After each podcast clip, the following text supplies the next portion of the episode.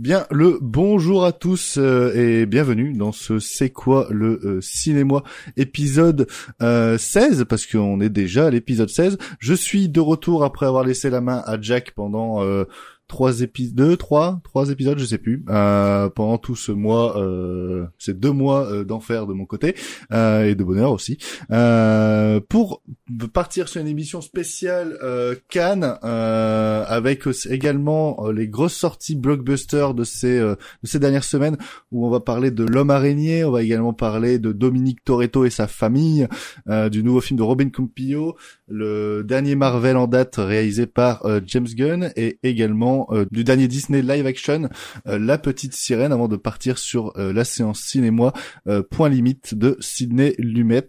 Voilà, un épisode qui s'avère court, concis, mais en même temps déluré et un peu fun. c'est parti, c'est maintenant, c'est le C'est quoi le cinéma, épisode 16. Euh, salut. Incroyable Mrs. Robinson, you're trying to seduce me. Ce mec est loin d'être tombé de la dernière pluie. C'est les pros, ces salauds-là. Ce Quoi? Nous. Pour cet épisode 16, je suis euh, en compagnie euh, de Vince, l'éternel habitué de, du podcast. Comment ça va Vince? C'était bien Cannes?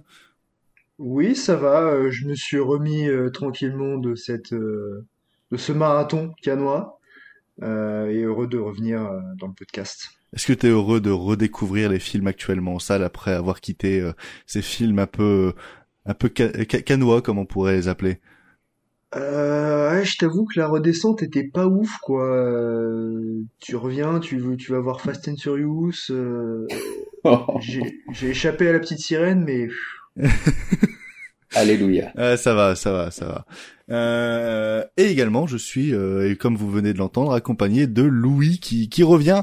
Euh, Après six mois d'absence. L'éternel intérimaire de, du podcast, mais toujours euh, présent. il est là aujourd'hui pour pour taper et pour clamer son amour sur certains films. ça va depuis le temps? Bah écoute, ça va, on a eu des galères, euh, je crois que tu connais un peu les galères.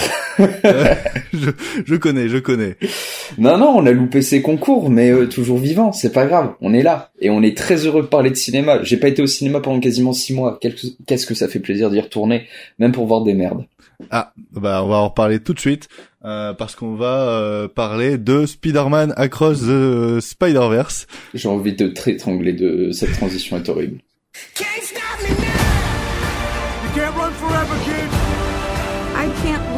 One more friend. Miguel, this isn't what we talked about. You knew? I had no idea what you're doing. Everyone keeps telling me how my story is supposed to go. Nah, I'm gonna do my own thing. All stations, stop Spider-Man. You? you what, me?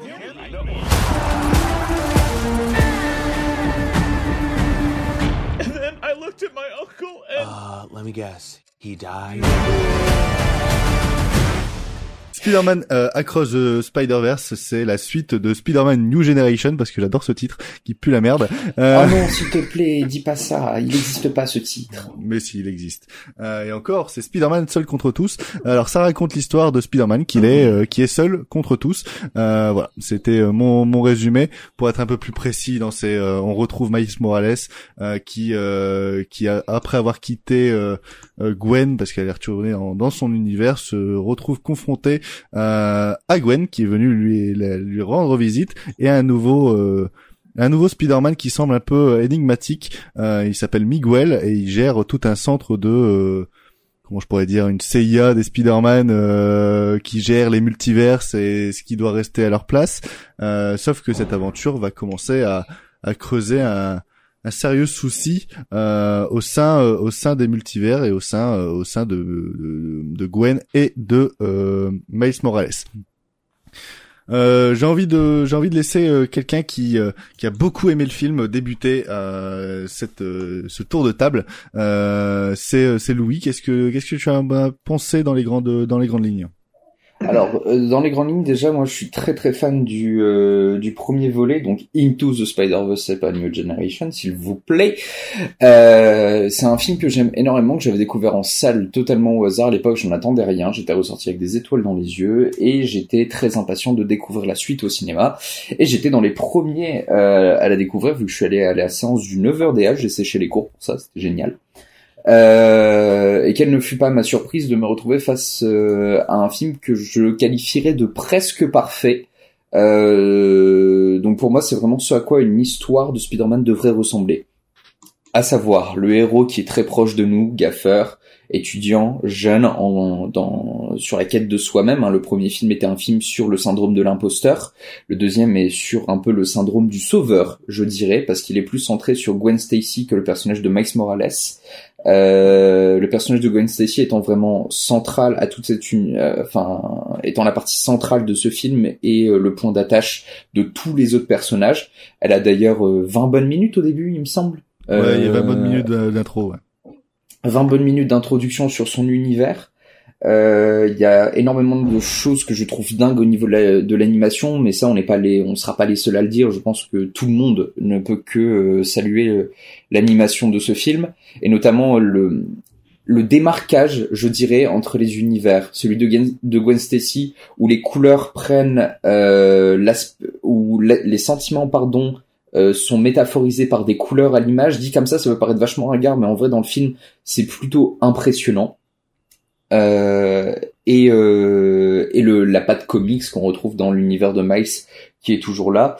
La bande son aussi, j'aimerais en parler très rapidement, mais la bande son que j'écoute en boucle depuis trois jours là, c'est euh, c'est génial. Euh, déjà sur le 1, je trouve que c'était un aspect qui était très très sous côté du film, la bande son on l'a pas mis assez en avant, mais là dans le dans le deuxième volet, le thème de Gwen Stacy est incroyable. Euh, non, c'est un film que je recommande plus que vivement d'aller voir, mais il faut bien que je lui trouve un défaut. Pour l'avoir vu déjà deux fois en salle, euh, les scènes d'action font très euh, brouillon par moment. Par brouillon, je veux dire que on a on a une lisibilité de l'action qui est parfois compliquée due au nombre de détails présents à l'écran ce qui fait que j'ai beaucoup plus apprécié mon deuxième visionnage à ce niveau-là que mon premier visionnage, euh, même si les scènes d'action pour moi restent très secondaires dans le film. J'adore les moments où il y a juste Miles et, Miles et sa mère pardon qui parlent. Euh, pour moi, c'est la partie forte du film. Ce sont les dialogues, ce sont le scénario, l'histoire ah et tout le message qui est porté derrière sur euh, le syndrome de l'imposteur qui revient avec Miles et le syndrome du sauveur avec Gwen Stacy. j'ai trouvé ça brillant, vraiment brillant dans l'écriture. Avant de passer à la, parole à Vince, euh, comme dans tout bon tribunal, il y a euh, l'accusé et la défense. Euh, je sais pas qui est qui, mais moi en tout cas je suis euh, l'antonyme de, de, de, Louis. je n'ai pas du tout apprécié ce, ce visionnage de Spider-Man Across the Spider-Verse. je suis d'accord avec beaucoup de points de ce qu'a dit Louis. Par exemple, je trouve que l'animation est tout aussi splendide que dans le premier même un petit peu plus par moment euh, parce que elle est euh, elle est vraiment travaillée il y a des détails de partout le, jeu sur les lumières sur les dessins etc enfin tout est parfaitement lisible. Il y a même des plans qui même si l'animation fait très comics on, aurait dit que c'était des plans euh, réels tellement euh, tellement l'atmosphère fait que bah c'est très bien fait en fait hein, il y a beaucoup de shaders. Enfin bref c'est très bien fait. Euh, pareil la, la séquence d'introduction dans le monde de Gwen elle est vraiment super et elle est et, et, et c'est limite pour moi une, une faiblesse parce qu'en fait euh, quand, quand on démarre le film on est directement plongé dans, dans l'univers de Gwen. On est euh, on est avec elle on la suit et on apprend encore plus à la connaître. Euh, et je me suis dit bah tiens si ça part dans cette direction là ça va être super et en fait, après cette longue introduction, l'arrivée du titre, on repasse sur euh, Miles Morales pendant un bon euh, 40 minutes avant que Gwen le, rejoigne. Euh, mais le problème, c'est qu'en fait, je trouve qu'il n'y a plus grand-chose à raconter avec Miles Morales. Euh, dans ce film, euh, dans le sens où c'est plus le personnage qui, euh, qui pour moi m'intéresse le plus. Euh, j'aurais limite préféré qu'on rejoigne Miles Morales quand, après avoir suivi justement Gwen dans cette dans cette organisation gérée par Miguel, qu'on apprenne à connaître cette organisation avant de rejoindre Miles et en fait que le film soit entièrement à travers les yeux de Gwen. parce que je trouve que Miles prend beaucoup trop d'importance dans le récit que euh, Gwen et surtout Miguel qui euh, qui je pense a beaucoup plus de rac- à, à raconter que Miles ou qui a déjà eu son son propre film Ma- parce que Miguel je trouve que c'est un personnage également très très important et très euh, très euh, compliqué et qu'on et énigmatique et que je trouve Spider-Man n'a- euh, 2099. Ouais, c'est ça, ouais, Parce que là, tu, tu dis juste Miguel, euh, les gens qui... Oui, parce que j'ai oublié la date. Euh, la date du Spider-Man. Donc j'ai plus, j'avais pas envie de dire des conneries. Mais, euh, mais je trouve qu'en fait, euh, il, il apparaît comme un personnage important, mais qui a pas assez de temps d'écran pour, euh, pour vraiment complètement se développer. Et ce qui fait qu'en fait, mon intérêt envers le film s'est complètement dissipé euh, au fur et à mesure de mon visionnage et que j'ai trouvé le temps euh, très étiré, très long, euh, et qui a, ça a créé une forme d'ennui chez moi. Euh, un ennui qui n'a pas été euh, qui n'a pas été euh, corrigé euh, par la suite parce qu'en fait avec cette fin avec ce cliffhanger qui s'étire sur un bon 25, 25 minutes j'ai juste eu l'impression de voir une préface d'un livre euh, ou une euh, très longue introduction à quelque chose qui pourrait paraître plus grand à l'avenir donc en fait pour moi Across the Spider-Verse partie 1 euh, bah c'est euh, Across the Spider-Verse euh, préface avant une euh, partie 2 qui je pense va soit être complètement rushée avec tout ce qu'ils ont euh, ouvert comme euh, comme porte ou soit qui va être du même acabit c'est-à-dire un film qui euh, qui n'a qui aura un, qui aura pas de début mais qui aura une fin Euh, J'aurais préféré largement avoir, je pense, euh, un Spider-Man euh, de 4 heures, euh, bien bien coupé, avec euh, bien rythmé, etc., plutôt que deux parties, parce que j'ai vraiment l'impression d'avoir un effet Alita Battle Angel, c'est-à-dire un film qui, qui qui commence mais qui sait pas comment se terminer et qui du coup se termine pas. Et ça euh, ça me fait beaucoup chier. Et je pense que c'est dû à l'absence de Lord et Miller à la réalisation, même s'ils sont restés au scénario. Euh, ils insufflaient aussi beaucoup de rythme, je pense, à la réalisation, euh, à la réalisation du film. Et ce qui peut expliquer aussi le fait que les scènes d'action sont un peu moins, euh, un peu moins lisibles, comme le disait euh, Louis? Bref, pour trancher entre nous deux, voici, euh, voici Vince. Euh, Qu'est-ce que tu en as pensé, toi? Eh ben, euh, je suis un peu embêté par ce film parce que d'un côté, je le trouve quand même bah, très réussi. Vous l'avez dit, l'animation est incroyable, mais c'était déjà le cas pour le 1. Le 1 qui d'ailleurs, euh, moi, au-delà de, de, de me prendre une claque visuelle, euh, ne m'avait pas particulièrement enthousiasmé en dehors de sa gestion euh, du, du- de son concept du, du multivers, qui était euh, franchement bien, bien foutu et sympa. Au-delà de ça, l'histoire m'avait pas non plus. euh, Enfin, franchement, euh, dans les films Spider-Man qu'on a eu, euh, j'ai vu des choses plus passionnantes. Oui. Vous êtes malades, les gars, vous êtes des malades. Bah non, je suis désolé. Euh, le deuxième, euh, effectivement, l'intro avec Gwen est géniale. Euh, euh, maintenant, je suis pas trop d'accord quand même avec toi, Luan. Euh, On on n'aurait pas pu avoir un film entièrement de- dans, dans les yeux de Gwen, même si ça aurait été probablement plus intéressant. Mais je pense que c'est pas c'est pas le problème du film. que- je pense que c'est pas le projet tout. euh. bah, c'est pas c'est pas le projet et puis surtout euh, euh, en fait Miles Morales ce que ce qui est raconté euh, au début avec lui et avec sa famille c'est plutôt pas mal enfin ça met en place des choses euh, notamment avec son père etc euh, bon on, on comprend par la suite pourquoi par contre effectivement cette partie est un peu trop longue Euh, Gwen aurait dû quand même le rejoindre beaucoup plus tôt et on aurait dû euh, en arriver au, ben, à la scène avec euh, Spider-Man 2099 où on nous expose enfin les vrais enjeux du film euh, au bout de 45 minutes, allez, une heure grand grand maximum parce que là, ça, ça arrive au bout d'une heure et demie sur un peu plus de 2h10 de film sans le générique de fin. Ah oui, non, c'est. Mais- Mais il y a beaucoup de choses à mettre en place, je trouve, sur cette première partie-là. Déjà, la relation entre Miles et ses parents, puis les problématiques de Miles à lui tout seul, puis Oui. le fait qu'il reste avec Gwen. Il y, a, il y a tellement de choses à raconter. Ils ont pris leur temps, et moi, je, je salue mais, ça. Mais le, le temps est, est- pas utilisé à bon escient. Je trouve qu'on peut vachement plus resserrer le truc et aller à l'essentiel. Et là, en fait, j'ai l'impression qu'ils ils essayent justement de gagner du temps pour faire un film complet et en garder sous le pied pour la seconde partie. C'est ce qui me gêne beaucoup. Parce que quand même, pardon, mais on, t'expose enfin les vrais enjeux du, film au bout d'une heure et demie.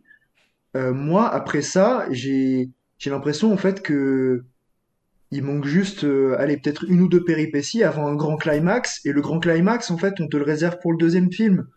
Et j'ai l'impression que peut-être la deuxième partie me fera mentir, et j'espère, mais je pense pas qu'ils aient suffisamment de choses à raconter pour faire deux films et qu'on aurait pu resserrer tout ça et faire un, un gros film de minimum 2h45, peut-être 3h, euh, en, en, en, arrivant, voilà, à ce, à, à ce dilemme euh, que, que, va devoir affronter Miles Morales au bout de peut-être 45 minutes, une heure. Je suis assez d'accord avec ça, moi. Moi, je suis vraiment pas d'accord parce que pour avoir revu le premier film, déjà dans le premier film, il y a des éléments de réalisation, notamment tout autour de l'araignée euh, de chez euh, Alchemax numéro 42, qui sont encore expliqués dans cette deuxième partie et qui, on, en fait, je pense que lors des Miller, on, on pensait ça comme, on écrit la trilogie et euh, comme tout euh, comme tout bon réalisateur, ils ont coupé tout ce qu'ils avaient à couper pour en faire un film bien cadré, bien fini, parce qu'ils pensaient pas avoir les moyens de faire le, le deuxième et le troisième. Et, euh, et, là, ils ont les moyens de le faire. Donc, à mon avis, ils refoutent tout dedans, tout ce qu'ils ont pas pu mettre dans cette première partie ici. Ça me paraît logique et je trouve que c'est plutôt fait brillamment. Ah non, moi je trouve que vraiment la, la structure du film c'est ultra bancal. Euh, après, voilà, peut-être que la deuxième partie euh, justifiera ses choix et, et, on verra que bah, il était nécessaire de faire un film complet avant euh, parce qu'il y a beaucoup de choses à faire ensuite. Mais quand même, deux, plus de 2h10 pour ça, je suis pas convaincu. À mon avis, ça aurait pu tenir peut-être sur 1h50. Euh, mais euh, et puis alors ouais, vous parliez des scènes d'action. Moi, c'est pas tant que je les trouve pas lisibles, c'est je trouve qu'elles manquent euh, d'intensité dans la mise en scène. C'est-à-dire que ouais. l'animation, l'animation est toujours top. Ils peuvent, enfin, ils repoussent les limites de ce qui est possible de faire avec l'animation. En, en, fait, ils mais... utilisent la musique euh, pour rajouter de l'intensité et non pas la mise en scène. Et, et, ouais, je, et, encore, et encore, euh... et encore bah, parce que moi je, je, pense notamment tu vois genre à la, la, la première scène d'action avec euh, ce le, le, le, le vautour les, Léonard de Vinci euh, qui, est, qui est en même temps très bien mise en scène mais en même temps j'ai l'impression euh, quand j'y pense que c'est la musique qui a qui a rajouté cet élément parce qu'ils ils, ils, utilisent en même ouais, temps pendant la scène d'action beaucoup le, le Mickey Mousing et euh, ça rajoute je pense à l'intensité parce que la scène en elle-même elle est pas Oh, bah, elle est pas incroyable, je suis désolé. L'intro avec Gwen est super, mais c'est pas la scène d'action que je retiens. Hein. Oh. Oui, non. Ça, je suis d'accord. Le, les scènes d'action manquent vraiment de pêche sur cette suite euh, comparé au premier volet où il y avait vraiment des beaux élans de réalisation dans le premier volet au niveau de comment est-ce que on, euh, ouais. on dessine, parce que je peux pas dire film, comment est-ce qu'on dessine une scène d'action. Euh, là, dans ce deuxième, c'est vraiment euh, foutraque et quand c'est pas foutraque, c'est euh, sauvé par la musique. Ouais, bah, par exemple la, scène sur le cette espèce de train volant là, je sais plus ce que c'est, mais euh, avec, enfin, en gros avec Miguel O'Hara qui, qui essaye de, de rattraper euh, euh, Miles Morales. cette scène normalement, elle devrait avoir une intensité de dingue. Enfin, on devrait être vachement pris dans le truc.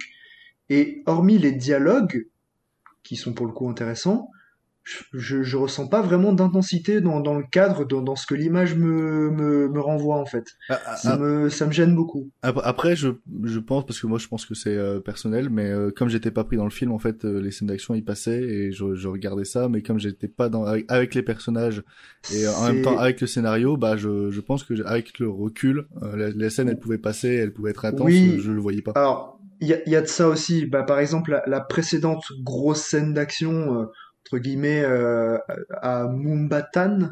Exactement, euh... moi je la trouve. C'est la seule du film qui, qui moi m'a vraiment captivé du début à la fin, c'est une scène d'action. Bah moi je l'ai déjà oublié. Genre je me souviens ah, de la toute. Plus, hein. je, me, je me souviens de la toute fin, je me souviens du dénouement, le milieu. J'ai oublié complètement et je pense que toute cette partie ça peut être pareil amputé de peut-être 10 minutes pour gagner du temps et comprendre quand même là où on va en fait. C'est non parce qu'il y a le personnage de euh, du Spider-Man alors euh, bah, du Spider-Man indien qui est introduit dans ce truc là. Donc il est introduit mais on s'en fout de ce personnage. Je suis désolé, il est là parce que c'est cool. Il, il, est le Spider-Punk est beaucoup plus euh, intéressant que voilà. lui. Ouais, mais euh, là, tu vois, ça aussi, c'est un des, des trucs qui me frustre. J'espère qu'on le reverra dans la suite. Il est pas bien introduit, euh, surtout que moi, je suis un grand fan de la BD Spider-Punk. C'est pas, c'est- il est pas bien introduit. Je, j'espère vraiment le revoir plus Non tard. mais du coup, co- comme on parle de Spider-Punk, ça me permet de faire une petite transition, euh, parce que moi je trouve que c'est la chose la plus drôle du film, parce que je trouve que Ah l'humour oui. n'est pas très bien géré. Ces, Euh, ces punchlines, euh, ces punchlines sont incroyables. Ouais, les punchlines de Spider-Punk sont incroyables, mais je trouve qu'en fait il y a un humour omniprésent aussi dans le film qui, qui ne marche Ouais. pas tout le temps. Ça m'a Euh, dérangé aussi. c'est- C'est-à-dire qu'en pas dérangé. en fait le scénario se veut très dramatique euh, et le fait que bah, en fait ils ont vraiment fait la la méthode Marvel mais un peu plus subtilement et ce qui c'est ce qui me fait un petit peu chier. Oui, oui, c'est-à-dire ils, ont ils ont la même approche en mode euh, glisser de l'humour un peu partout, même dans les scènes dramatiques. Sauf que là où dans le MCU c'est fait très grossièrement et c'est écrit avec les pieds, là c'est un peu mieux écrit, mais je trouve que dans le je sais pas si c'est le, le, le tempo des dialogues ou des trucs comme ça, mais je trouve que pas tout est véritablement drôle, quoi. C'est pas mal écrit, mais je sais pas, moi ça me fait pas rigoler. quoi. Ça me Mais, fait mais tu vois, la typiquement rigueur, la mais- scène avec tous les Spider-Man qui se pointent du doigt, euh, je, je comprends pourquoi ils l'ont fait, mais moi ça m'a saoulé. Oui, parce que ça, c'est aussi un truc qu'on a vu avec No Way Home qui nous a déjà fait chier récemment Ouais. avec ça. Je, je crois que si No Way Home avait pas été là, on aurait dit bon, vas-y, c'est drôle, ils l'ont fait, ils ont eu raison de Bah, le faire. En fait, elle arrive à un moment très dramatique de euh, faut chercher euh, Miles Morales, euh, enfin attraper Spider-Man euh, dans un moment Ouais. euh, clé de Oui, l'histoire. j'ai pas, j'ai pas envie de rire à ce moment-là. Bah ouais, moi non plus. Ouais.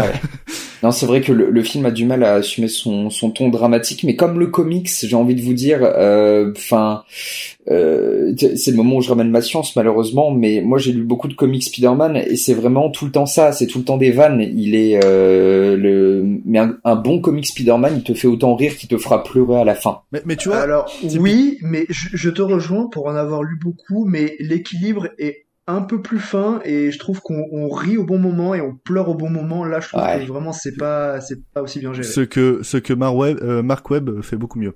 Mais euh, si je peux me permettre Ouais, alors, de dire euh, une qualité sur les Amazing, C'est- une de ses rares qualités, mais oui. mais, mais tais-toi, mais euh... Ah, moi je préfère le Amazing à ceux de Rémi, hein. ceux de Rémi, euh, ils ont, voilà, bref, merci. on n'en parlera pas. Euh, merci. Mais juste quand même, enfin, je, je pense que Spider-Man mérite au moins ça en termes d'adaptation, parce que pour avoir revu euh, certains de John Watts euh, récemment, euh, c'est Spider-Man mérite au minimum le, le degré d'implication émotionnelle euh, de, de ces deux dessins animés Spider-man. Ah non, mais je- Oui, je- là oui, je te oui, non, mais après, euh, En, en termes d'adaptation de comics, de Spider-Man, c'est c'est c'est super. Moi, je suis content que que ce soit là, mais c'est pour ça aussi que je suis un peu plus exigeant parce que je vois que avec euh, ce qu'ils ont réussi à faire en animation, ils peuvent vraiment euh, bah, aller aussi loin qu'ils veulent en fait visuellement. Et derrière, bah il y a plus qu'à construire une bonne histoire. Et, Et mettre un peu plus de scènes de voltige. Ah. ah, ah oui, oui, tiens, je vais revenir dessus juste après. Mais euh, euh, les- je trouve que là, l'histoire, encore une fois, on verra hein, la seconde partie, mais je trouve que c'est pas super bien géré la structure parce que une fois que les, les, les enjeux sont posés, là, au bout d'une heure et demie, pour moi, ça démarre vraiment. Je rentre de fou dans le film et je trouve vraiment passionnant ce qu'il essaie de me raconter. Mais euh, et, ça promet un truc assez déchirant, tu vois. Mais euh, du coup, bah, je, je sens qu'il fait exprès de, de, de gagner du temps, euh, genre la péripétie sur les 20 dernières minutes, pardon, mais Ah, c'est tu, chiant. tu sens que Ah, c'est chiant. tu sens que là, c'est vraiment genre pour te dire, eh, il y a un deuxième film qui arrive, donc euh, on fait jouer la montre là. Hein. Ouais, d'ailleurs, C'est- enfin, cette dernière partie est un peu redondante, même au niveau de la musique, pour l'avoir vu une deuxième fois. C'est vraiment, on te build d'un truc, hop, on passe à un autre personnage, hop, on repasse à un autre personnage. C'est, euh... Ah, ça tire sur la corde et c'est limite si je me demande si la partie 2 elle va pas se dé- elle, elle va pas démarrer avec un recap. Ah, mais ça, c'est- sûr et certain. Ils vont recommencer possible. par, euh... va c'est quoi la, mais c'est quoi la phrase qu'il dit tout le temps? Mais attends, elle est super drôle, cette phrase. Euh, ok, let's do this one last time. À mon avis, ça va repartir là-dedans, tu vois. Et, et donc pour, pour revenir donc sur les scènes de voltige, Et on va conclure sur ça, ouais. T'as t'as bien fait de me lancer dessus. Euh, pour là, pareil, je trouve que c'est un problème de mise en scène et pas d'animation, parce qu'encore une fois, ils, hein, font des, dingueries. Euh, les scènes de voltige, et il y en a pas mal, je les trouve pareil, sans intensité elles, devraient être vertigineuses en fait ces scènes de voltige euh, et avec leur capacité à, l'animation.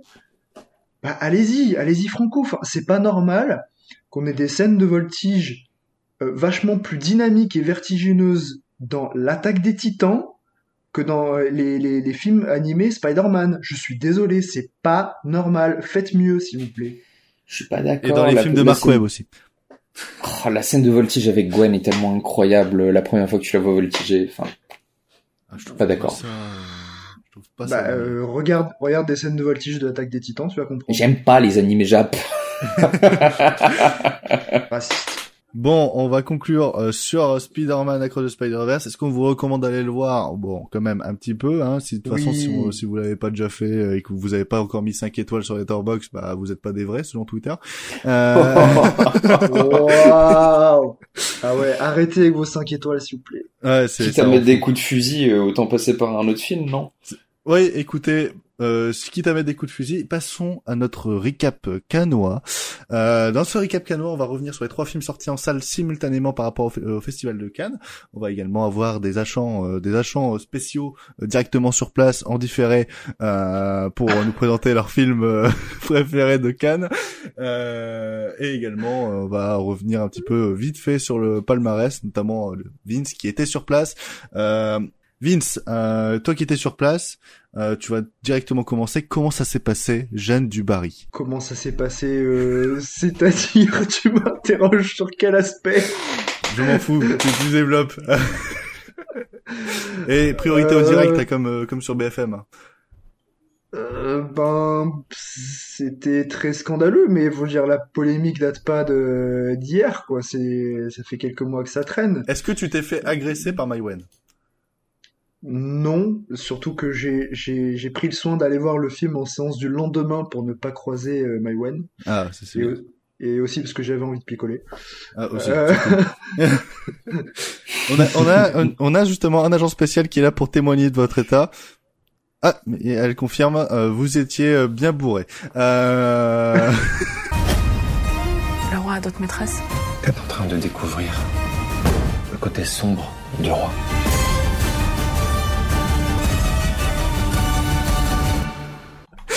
Euh, non, plus sérieusement, euh, qu'est-ce que tu as pensé du film Jeanne, euh, Jeanne Dubarry, qui est euh, la, ré- la nouvelle réalisation de Maïwen, qui a fait polémique notamment par sa réalisatrice, mais également par son acteur principal, euh, Johnny ouais. Depp, et qui raconte l'histoire de Jeanne Dubarry. Hein. Est-ce que j'ai besoin vraiment de vous résumer? Je, je pense pas. Vas-y, je t'en prie. Non, mais voilà, moi je, je vais pas m'étendre sur les, les polémiques parce que je trouve que c'est c'est pas tellement en rapport avec le cinéma et les, les qualités ou défauts intrinsèques du film. Mhm. Euh, moi, je le trouve pas horrible ce film. Pour être honnête, je le trouve même pas trop mal. Il aurait pu être beaucoup mieux.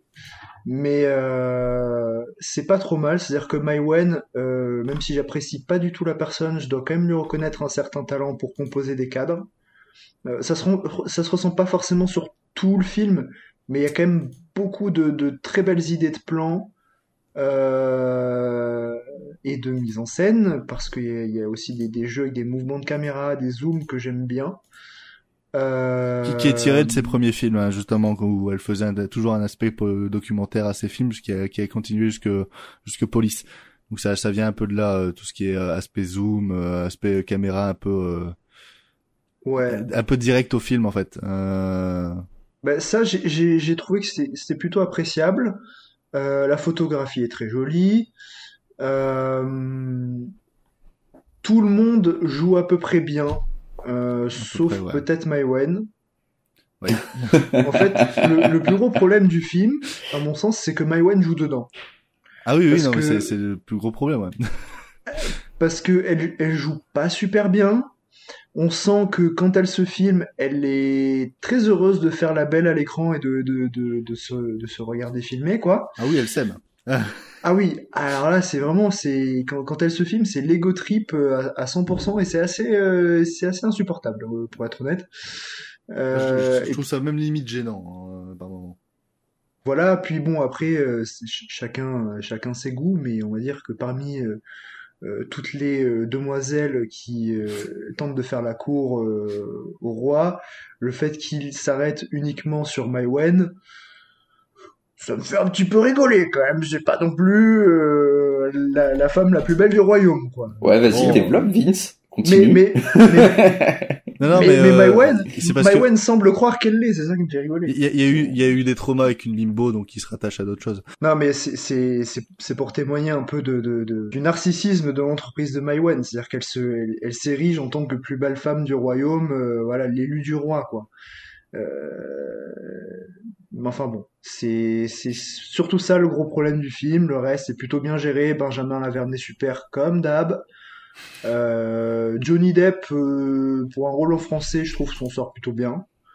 Euh... Il y, a- il y a une présence. Et il y a une présence, on, on- Ah oui, par contre, ouais. Ouais, ouais. Il bouffe la caméra, ça c'est sûr. Voilà, j'ai pas grand chose à dire de plus hein, sur Jeanne du Barry. Bon, écoute, euh, moi je vais, je vais répondre un petit peu aussi. Je trouve, moi je, trouve, je suis un peu plus méchant que toi. Je trouve vraiment le film raté, euh, dans le sens où déjà l'ego trip de Maïwen, euh, c'est, c'est, ça m'a, ça m'a vraiment gêné pendant toute la séance. Euh, j'ai l'impression d'avoir en fait Cendrillon qui, qui, qui, qui se filme, qui filme, qui se filme elle-même pensant être la meilleure Cendrillon du monde. Euh, d'ailleurs, euh, parlant de Cendrillon, euh, toutes ces, toutes celles qui euh, courtisent. Euh, Johnny Depp, euh, enfin le roi, le, le, le- roi, t'as vraiment l'impression que c'est les, les, les, les méchantes belles-sœurs de, de, de Cendrillon, quoi. Vu dans la manière dont ils sont écrites. Euh, moi, je trouve que Johnny Depp, en fait, il vole toutes les scènes où il apparaît, ou du moins où, où on le voit, par sa présence et par sa carrure. Euh, je- comme tu, tu comme tu l'as dit en privé euh, quand tu as vu le film à, à, à Cannes, euh, je, je suis un peu comme toi, j'aurais limite préféré que ce soit quelqu'un d'un peu moins connu euh, que Maïwen Ah oui, euh, Ouais, face à la caméra. Euh, pour pour confronter justement quelqu'un qui a une, une aussi belle présence que Johnny Depp. Euh, et, et y croire un petit peu plus à ce euh, ce rise and fall on va dire. Enfin ce ce rise euh, bref. Euh, après même pareil au niveau des plans je trouve que les plans sont beaux mais euh, le, le découpage montage est un peu foiré. Ça ça rend un truc un peu un peu nerdalesque surtout dans le rythme des répliques. Parce que déjà que euh, les, les, les, phrases qui sont écrites en fait ils sont euh, comment dire euh, présentes et passées. C'est-à-dire qu'en fait les phrases ils sont très euh, l'orthographe et la, façon d'écrire est très passée mais ce que ça raconte en fait le film est assez intemporel et donc du coup ça crée euh, une sorte de dichotomie euh, assez euh, assez inégale et ça avec ce montage euh, avec ce montage, ces plans et ce, ce découpage, euh, ça rend un film en fait qui certes passe les âges et on a l'impression de voir un film d'époque euh, qui parle de sujets d'actualité, euh, mais en même temps ça, ça renforce un peu la gêne du de, que j'ai pu avoir par la suite et euh, le côté un peu nanar. Euh, même si euh, voilà comme tu as dit euh, Benjamin Laverne très bien Melville Poupeau très bien euh, même euh, putain il s'appelle comment ce con Euh, le jouet euh, Pierre Richard même Pierre Richard que j'ai trouvé Ah. euh, plutôt plutôt Ouais. bien aussi dans le- dans, dans l'ensemble enfin bref les acteurs ils sont assez impeccables hormis Maïwen qui se qui s'auto-filmait mais après je trouve que le film est assez raté et pas pas si intéressant que ça quoi Pourtant, j'adore le travail de Maïwen avant. Hein. Euh, euh, je suis un des seuls, je pense, à avoir apprécié ADN. Donc, euh, pour Oui. vous dire à quel point je pars de loin. Euh... qui est un ego trip aussi, mais que je trouve euh, un peu plus, euh, un peu plus personnel, donc du coup un peu plus intéressant euh, sur le sur le principe. Il a mis une affiche de Maïwen dans ses chiottes. Je dis ça, je dis rien. Ouais, attendez, écoutez, euh, actualité, euh, prise au direct, euh, agent spécial Margot, qu'est-ce que vous avez préféré à Cannes? Excusez-moi. Bonjour à tous et à toutes. Bonjour Jean Gris. Ici Margot Mackelberg, envoyée spéciale pour le 76e euh, Festival de Cannes. Pour revenir vite fait euh, sur mes coups de cœur de cette année qui étaient bien plus nombreux que la dernière, parce que nous avons une année absolument excellente en termes euh, de films, j'aimerais vous parler du film qui m'a bouleversé, le, mon film préféré pour l'instant de cette année 2023, La Passion de Dodin Bouffant de Trananung, avec Benoît Magimel et Juliette Binoche un film de cuisine, un film d'amour, une romance euh, magnifique, des plans et d'une beauté incroyable et surtout bordel, qu'est-ce que ça donne faim ce film? Jamais la nourriture n'aura été aussi bien filmé, aussi filmé de manière aussi sensuelle. Tout est beau, tout est sensuel. Euh, couple formé par Magimel et Binoche est sensuel, la nourriture est sensuelle, la façon dont elle est préparée est sensuelle, la façon dont elle est servie est sensuelle. Bref, un très grand film que je vous recommande de, rattraper au plus vite. L'autre coup de cœur de cette année, pour ma part, est La caméra d'or, L'arbre au papillon d'or de Tian'an Pham. Grand premier film, euh, long film fleuve qui traverse le Vietnam, où on suit euh, un jeune homme qui doit enterrer sa belle-sœur et qui euh, se retrouve avec son neveu et décide de partir à la recherche de son frère disparu depuis de nombreuses années. Un, grand film contemplatif, des plans, des idées de plans, des idées de mise en scène qui sont formidables et surtout une façon de voir le Vietnam comme, comme on l'a très peu vu euh, depuis ces dernières années. Et enfin, pour ces coups de cœur, nous resterons dans le cinéma asiatique puisque mon troisième coup de cœur va à euh, Hirokazu Koreeda et son film Monster. Évidemment, euh, que serait un festival de Cannes sans Koreeda? Évidemment, ce ne serait pas grand-chose. Et cette année, il revient avec un nouveau film assez éloigné euh, de son précédent, Les Bonnes Étoiles, qui se rapproche énormément de The Third Murder, Nobody Knows, I Wish, etc dans ses thématiques et dans sa façon de, raconter son histoire. On est sur une histoire euh, à tiroir, une enquête euh, pour essayer de démêler le vrai du faux d'un jeune homme qui serait visiblement harcelé par son professeur, jusqu'à ce que toutes les pièces du puzzle se mettent en place pour nous offrir une histoire d'amour, une histoire d'amitié, une histoire adolescente assez bouleversante jusqu'à son plan final qui est terrassant puisqu'il peut avoir plusieurs euh, significations.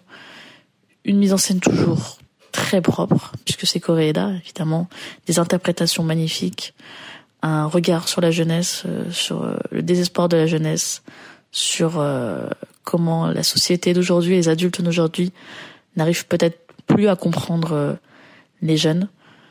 Un, un, très grand film, mais probablement un de ses meilleurs films depuis, depuis ces dernières années.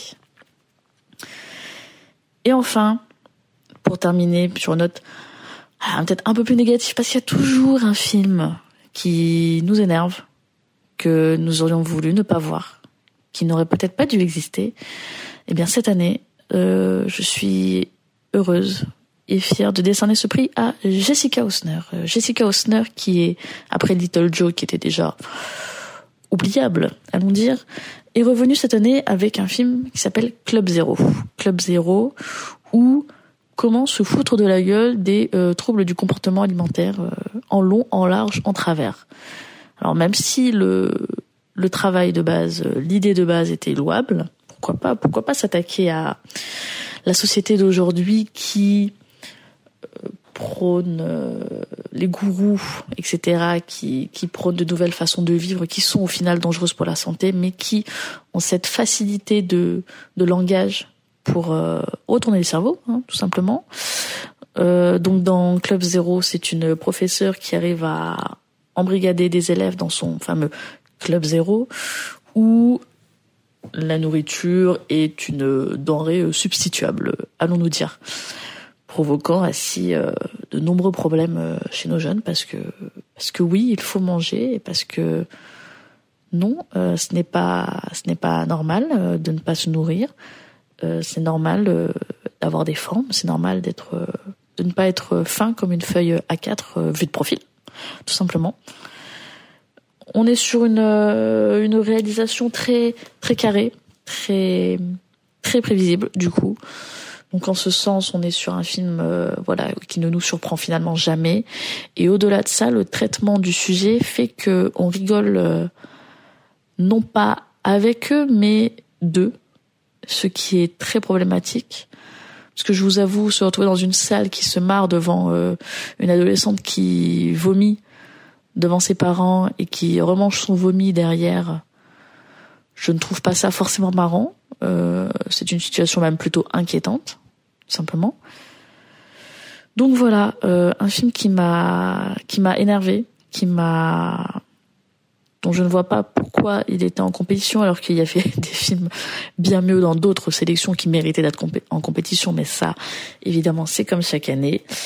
Donc, euh, merci Jessica Osner. Hein, ce fut un moment très peu plaisant. Pour conclure ce 76e festival de Cannes, nous étions sur une, euh, une très belle sélection malgré tout. Un président de, du jury qui à défaut d'être un bon réalisateur, est un bon président vu euh, la qualité du palmarès de cette année. Euh, du beau temps, un peu de pluie, des colloques euh, de qualité, comme chaque année, même si nous étions coincés jusqu'à 2h30 du matin dehors, n'est-ce pas Vince? Et puis, je vous dis à l'année prochaine, j'ai déjà hâte d'y être. Bon, on revient en duplex pour vous parler du nouveau film de Valérie Donzelli. Greg s'est arrangé pour me rendre la vie impossible. Et vous suivez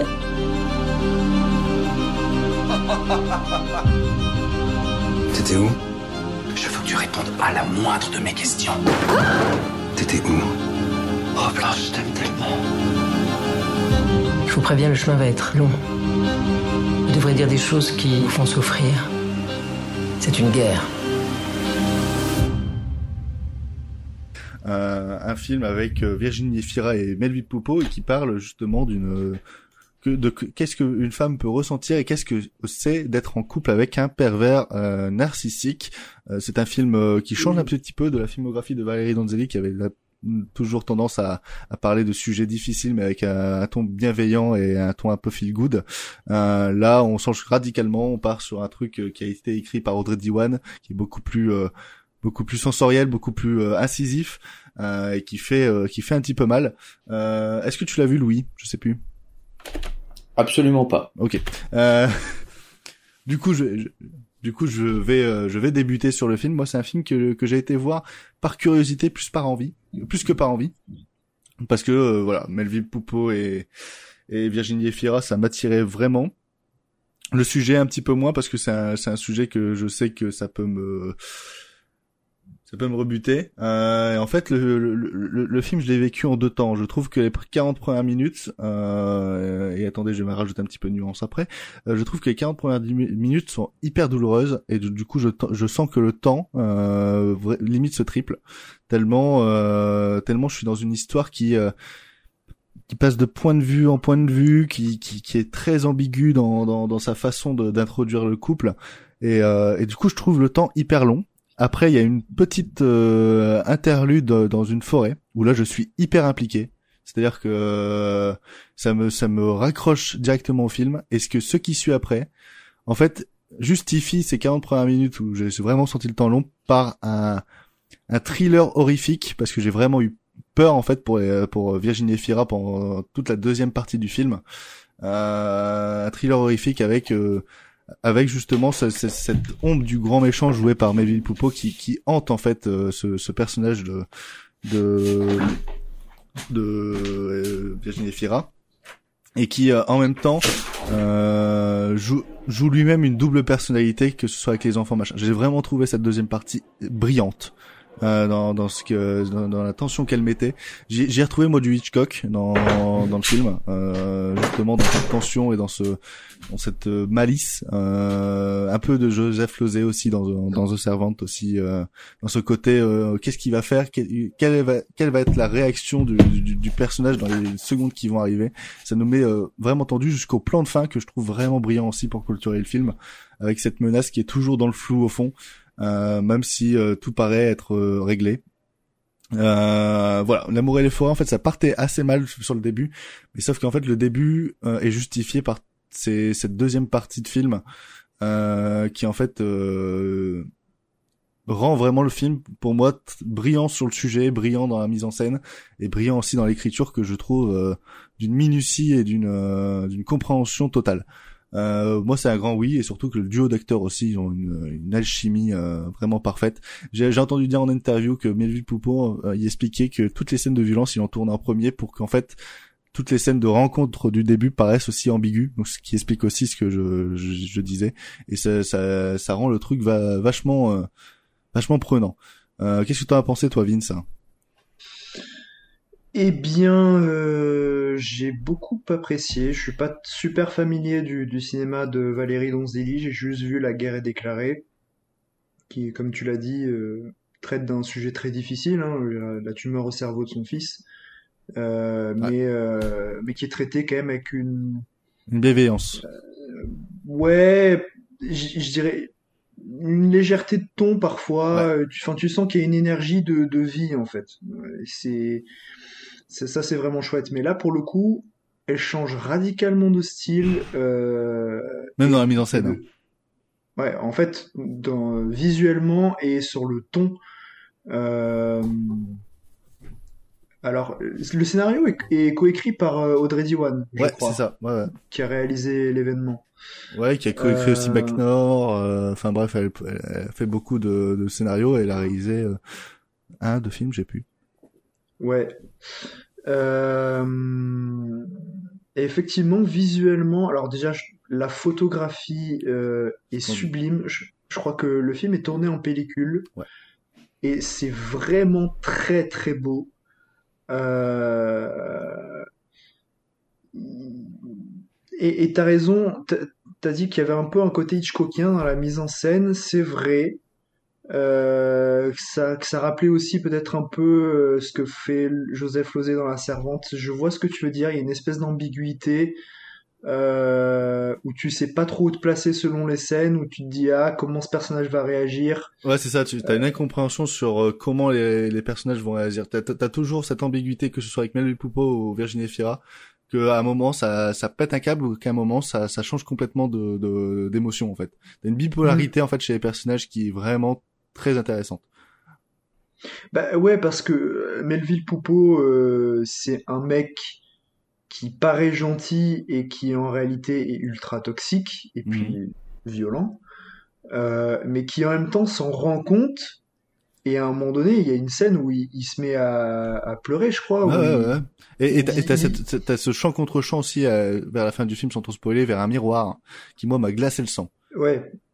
Oui, oui, oui, ça c'est à la fin du film, ça. Ouais, ouais, ouais. euh, pour pas, Ouais. parce que j'ai pas trop envie d'en dire non plus, mais ce, ce chant contre mais avec le il- miroir il- est il, a- il, a, il a conscience quelque part de, de, de, de ce qu'il fait et, euh, et il ne semble pas aimer ça. Et malgré ça, enfin, il, y a une ambiguïté là-dedans que comme, je trouve comme si vraiment c'était intéressante. inné chez lui en fait. Comme si c'était inné et que même si, malgré tout ce qu'il faisait, euh, il, pour, il sera toujours l'homme qu'il est. Ouais, alors le, le film ne- n'excuse pas du tout ses actes, hein, c'est pas, Ah oui, c'est non, pas non, ça qu'on est en train de, de, de vous décrire, hein, mais, euh, mais c'est juste une, une dichotomie intéressante dans, dans, dans sa personnalité. Euh, et Virginie Efira, ben, comme toute victime euh, d'abus euh, domestiques, euh, enfin, elle, euh, elle est un peu prise en otage, c'est-à-dire qu'elle est entre l'amour qu'elle éprouve pour lui et euh, le besoin de, de, de, de sauver sa peau, quoi. Mais euh, et donc elle va se faire euh, berner euh, de multiples fois parce que bah, c'est aussi un excellent manipulateur. Euh, Bah, surtout qu'il joue donc- beaucoup avec le fait qu'ils ont des gosses en fait. Oui, Aussi, oui, oui, il, il- sait très bien la manipuler. Il a ce côté pervers narcissique où il va la faire culpabiliser sur des trucs où, euh, mais enfin, tu te dis c'est c'est ahurissant quoi qu'il ose dire des, des choses pareilles quoi. Et elle, elle tombe dedans parce qu'elle est, elle est candide dans son esprit, qu'elle a envie de croire en, elle est matrixée bien. hein, par cet homme en fait. Voilà, voilà. Euh, et euh, non, le, le film est super intéressant, super prenant. Les deux comédiens sont bah, extra. De toute façon, c'est deux, deux acteurs brillants hein, que j'adore, mais là, bah, effectivement, ils sont, ils sont géniaux. Virginie Efira joue, euh, joue, joue des jumelles. C'est Ouais, vraiment pas commun. Et, et, et Virginie- c'est un très bon reflet même dans l'écriture, hein, à ce qui arrive au personnage Ouais. de, principal. Ouais, ouais, ouais. Et euh, non, mais très bon film euh, que je reverrai peut-être avant la fin de l'année, euh, après l'avoir digéré un peu, parce qu'effectivement, il y a quand même des scènes un peu difficiles, donc il faut se. C'est pas un film facile à se bouffer, quoi. Ah oui, mais Mais, si- euh, surtout si vous avez vécu ce genre de relation, je pense que ça peut être très compliqué. hein. Oui, bah alors là, en plus, ouais, mais mais il y a de très belles scènes. T'as parlé de cette incartade dans la forêt. Ah ouais, c'est Euh, avec Bertrand Belin qui fait une petite apparition. euh, qui- que je trouve sublime et qui part un petit peu, qui, qui, a un, qui a un peu un côté un peu onirique. Euh, Il y a un aspect conte de fées en fait. Ouais, c'est ça. Et, euh, Et, et c'est accentué par la musique qui s'appelle Pas envie de partir de Gabriel euh, Yared, qui est absolument magnifique. Oui, mais d'ailleurs, euh, en parlant de musique, il y a même un, un moment donné euh, une scène de voiture où Melville Poupeau et Virginie Fira se mettent à chanter, mais Ouais. comme s'ils étaient euh, dans un film de Jacques Demy, quoi. Ouais, ouais, ouais. C'est euh, c'est assez surprenant, mais c'est très beau. Et c'est très bien placé. Ouais, non, franchement, ça pourrait être euh, complètement euh, dissonant du reste du film, mais finalement, en fait, ça, ça, ça, ça rajoute quelque chose, en fait. Ça, ça rajoute au fait qu'on croit au couple, alors qu'on sent déjà qu'il y a un truc qui va merder chez eux. Exact. Ouais. Non, mais pff, enfin, moi, je vous recommande quand même d'aller le voir avec des réserves, évidemment, si vous êtes trop sensible euh, avec ce sujet. Mais euh, voilà, c'est un, un, un super film. Ah, pour moi, ça risque de bien se caser dans, dans les recaps de fin d'année. Hein. C'est, c'est... Ouais, en tout cas, pas- dans les meilleurs films français, euh, je pense. Ouais, ouais, je pense aussi. Euh... Eh ben, écoutez, euh, attendez, je reçois un autre appel. Euh, ouais, un envoyé spécial. Euh... Ah, c'est Robin. Il souhaite vous parler aussi de ses films préférés. Eh bien bonjour à tous, bonjour à toutes, bienvenue non pas dans Avis désastreux et oui, je prends un petit peu les avances mon cher Louane, je te devance un peu pour faire une auto-promo, ce qui n'est pas l'objectif hein, de, de ce vocal, loin de là. Non, euh, c'est un direct ici du Festival de Cannes où vous pouvez entendre, si vous tendez bien l'oreille, euh, les bruits de vagues continuer le long de plage canoise, euh, que je vais vous raconter un petit peu mon top euh, de ce festival de Cannes qui était, ma foi, euh, bien au-dessus de cette précédente notamment parce que j'étais en charmante compagnie, euh, n'est-ce pas Margot, n'est-ce pas Vincent ou Vince pour les intimes, et nous le sommes devenus. Donc ouais, je vais te faire un petit top 3 euh, des films euh, canois.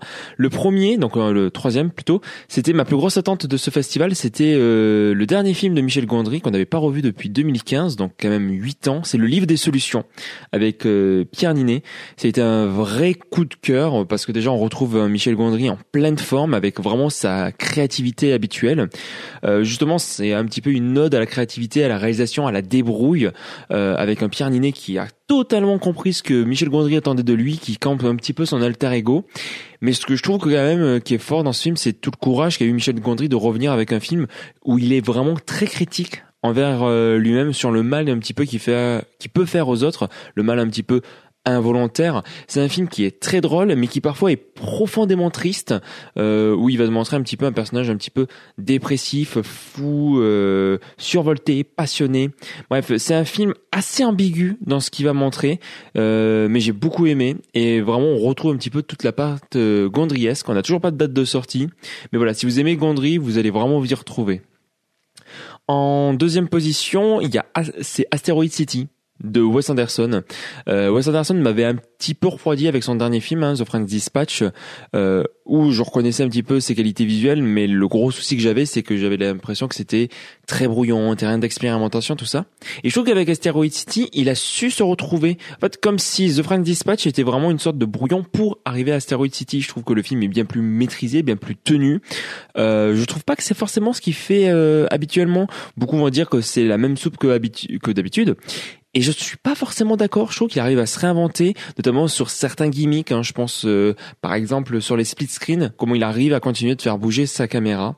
Voilà, c'est un film que je trouve euh, très mignon, très doux, euh, assez amer, mais voilà, qui va parler autour euh, de la création principalement, qui va toucher un petit peu de trois mots sur euh, le deuil. Je trouve que les nouvelles têtes d'affiche, euh, Maya Hawke en tête, resplendit dans le film. Donc voilà, c'est un film que j'encourage vivement. De toute façon, je pense que beaucoup vont aller le voir, mais euh, ouais, je m'attendais pas à autant aimer. Et Wes Anderson confirme que c'est mon réalisateur préféré. Enfin, le gros coup de cœur de ce festival, et je sais que je suis loin d'être le seul euh, dans ce cas, c'est euh, La Passion de Dodin Bouffon de Tran Anh Young. J'y allais un peu à reculons, en fait je trouvais le titre super drôle. Et finalement, mais quelle claque, quel chef-d'œuvre Un film de 2h15 où les gens font à manger et mangent, donc euh, ça a l'air un peu ennuyant. Et pourtant, c'est une filmé, mais, mais d'une beauté. Enfin, déjà, le film est splen- splendide d'un point de vue visuel. Mais aussi je trouve qu'il y a une tendresse envers ces personnages euh, qui sont amenés d'une manière si douce, chaque mot est posé comme les ingrédients. En fait, je trouve qu'il y a vraiment quelque chose qui ressort dans ce film, il y a quelque chose de très matériel, très sincère qu'on retrouve que ce soit à travers les aliments, à travers les personnages, à travers les décors et ce plan final qui m'a bouleversé, qui m'a détruit. Enfin bref, ça a été ma larme à Cannes, ça a été ce film. Donc euh, voilà, il sort fin novembre euh, ou fin octobre, je sais plus, il sort fin d'année. Ça va être très long à attendre pour le revoir, mais clairement c'est un chef-d'œuvre. Et enfin, si je devais dire un flop, un film euh, moyen bof, euh, c'est Hypnotique de Robert Rodriguez quoi. C'était une séance de minuit complètement loufoque. Enfin, je veux dire, il y avait que Robert Rodriguez et j'ai oublié le nom William Schaeffer, je sais plus. Voilà. Et je vais faire aucune recherche. Le film ne le mérite pas. C'est un film qui se prend beaucoup trop au sérieux, qui se veut être un thriller psychologique de science-fiction hyper dark, hyper, euh, enfin pas dark mais hyper deep, tout ça. Non, c'est de la merde c'est vraiment de la merde quoi. Euh, c'est dommage parce que c'est pas assez merdique pour être un AV, c'est pas assez mauvais non plus pour être un nanar. C'est juste un film qui se prend trop au sérieux pour ce que c'est. Je il me semble que le film va sortir en salle. En tout cas aux États-Unis, il se plante. Je pense qu'en France aussi, il va se planter. C'est pas immérité, c'est pas ouf. Donc voilà. Après, si vous aimez un petit peu Rodriguez, vous pourrez retrouver votre compte. Pour terminer sur ces euh, sur ces films canois, on va parler euh, très euh, succinctement. Enfin, Vince va vous parler très succinctement de son de son de son de, ses films préférés et aussi, et aussi d'Omar la fraise. voilà, t'as quelques petites minutes pour toi, Vince. je t'en prie. bah, je vais peut-être démarrer juste par Omar la fraise, voilà, qui est actuellement en salle. Vas-y. c'est c'est pas de bol parce que le le plus la personne ayant le plus apprécié le film dans l'équipe n'est pas présente ce soir. Hein. Coucou Enzo. Euh, qui, a, qui, a, fait la critique sur le site, hein, si vous souhaitez la lire. Voilà, au pire, voilà, vous pouvez toujours aller retrouver son avis sur le site. Euh, moi, j'ai trouvé que c'était un film quand même assez bancal. Euh, j'adore Benoît Magimel, j'adore Reda Kateb. Euh, ils sont géniaux tous les deux. Les scènes avec Magimel, c'est peut-être les meilleures du film. Euh, Maintenant, euh, c'est plutôt bien filmé, etc. Mais j'ai du mal à comprendre ce que le réalisateur cherche à nous raconter dans cette histoire de voilà de de, petits gangsters, de trafiquants de drogue, etc. J'ai du mal à voir où est-ce qu'ils vont en venir et je trouve pas que le traitement narratif soit tellement euh, intéressant. Au-delà de quelques petites scénettes un peu rigolotes, voilà, avec, euh, avec Kateb et Magimel. Euh, mais l'ensemble ne m'a pas convaincu. C'est pas un mauvais film, hein, mais euh, je suis pas, j'ai pas trouvé ça euh, très fou. Voilà. Est-ce que t'as, ce que t'as préféré à Cannes Fais-nous un petit recap en 2-3 minutes de ce que t'as aimé et un film que tu déconseilles sa sortie. je parle juste de la compète ou de tout ce que j'ai vu parce que de tout, mais tu, tu fais un petit recap. Au pire, si tu veux faire un listing en rajoutant un mot de commentaire, vas-y, hein, je t'en prie. Euh... Les films là qui te reviennent en premier en fait, en gros. Ah ben alors voilà, les, les films qui m'ont le plus marqué à Cannes. Euh... Bon évidemment j'ai vu le Scorsese, Killers of the Flower Moon. On en reparlera dans quelques mois, mais j'ai trouvé ça euh, vraiment excellent. Il m'a un peu déboussolé euh, euh, en, en, sortant. J'étais un peu, j'avais besoin de réfléchir dessus. Euh, c'est un film assez étonnant, mais quand même du grand cru. La critique est disponible sur le site. Voilà, allez la lire si vous voulez plus de détails. Euh, même chose pour le film Kubi de Takeshi Kitano que j'ai adoré. Je trouvais que c'était un, film de yakuza euh, déguisé à l'époque des, des, samouraïs, mais euh, avec un, un côté euh, farce absurde. Je me suis beaucoup marré. Euh, il y a une violence assez jouissive, euh, les décors sont magnifiques. Euh, voilà, vive Kitano. Pareil, si vous voulez plus de détails, allez lire ma critique. Sur le site. exact. Euh, mais le film que je retiens le plus, c'est La Passion de Dodin Bouffant de Tranan Hung, euh, encore avec ce bon Benoît Magimel et euh, Juliette Binoche. Euh, on en reparlera, il sort, je crois, au mois de novembre. Ouais. Mais euh, c'est d'ores et déjà euh, un de mes films préférés de l'année, si ce n'est peut-être mon préféré. Faut que je réfléchisse encore. Euh, je n'ai jamais vu la cuisine et la nourriture filmée ainsi au cinéma. Ah, apparemment, ça donne la dalle. Apparemment, on a, on a Ah faim. ben, en j'ai- vu le film à 19h, pile au moment où je commençais un peu à avoir faim. Euh, au bout de 5 minutes, j'ai compris que ça allait être très compliqué. c'est... Mais, euh, mais c'est tellement passionnant, en fait, euh, de suivre, voilà, le- la relation de ces deux personnages, qui, qui est une histoire d'amour et en même temps de collaboration de cuisiniers. Donc, vraiment, le- leur relation vit à travers la cuisine. Et c'est juste sublime. Il y a il y a des cadres incroyablement beaux.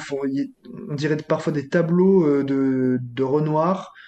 Euh, j'ai- J'aimais beaucoup le travail, le, travail de Tranan Ung euh, que j'avais découvert avec euh, Cyclo et l'odeur de la papaye verte et à la verticale de l'été. Donc j'étais curieux du film, mais waouh, je l'attendais pas aussi gros dans, dans mes coups de cœur. Personnellement, c'était ma palme. Bon, euh, on va pas se mentir, je, ne m'attendais pas à ce qu'il gagne non plus la Palme d'Or.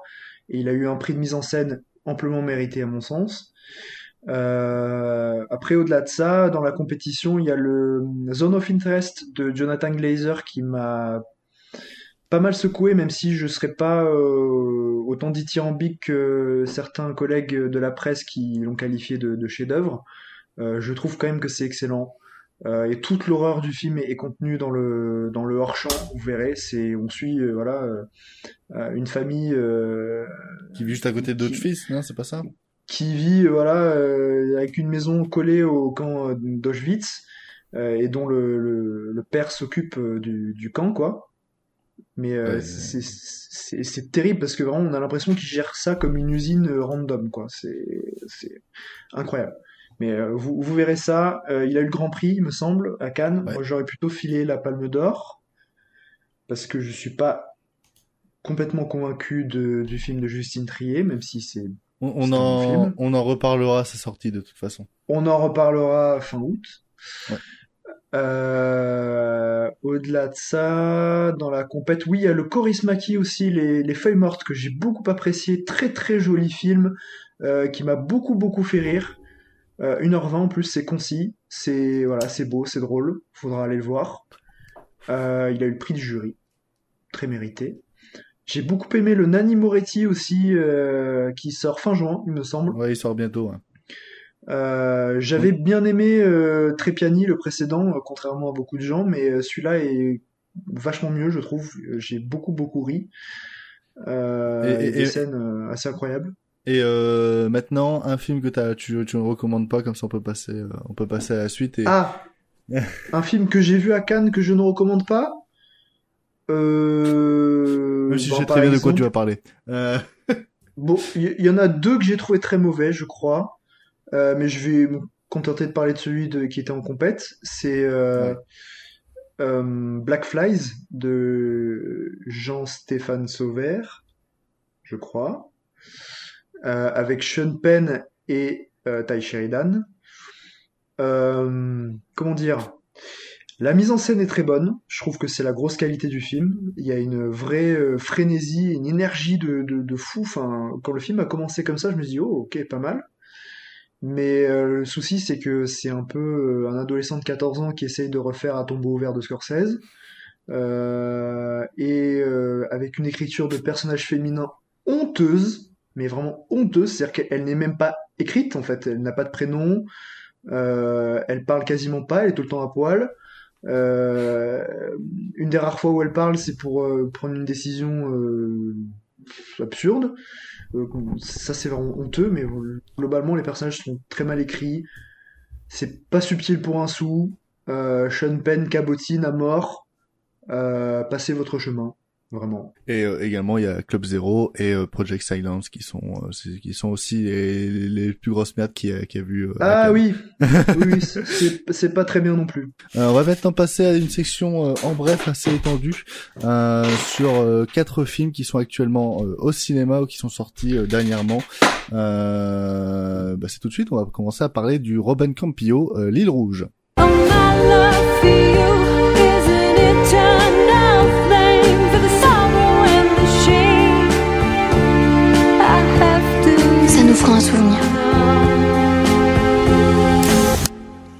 Nous fera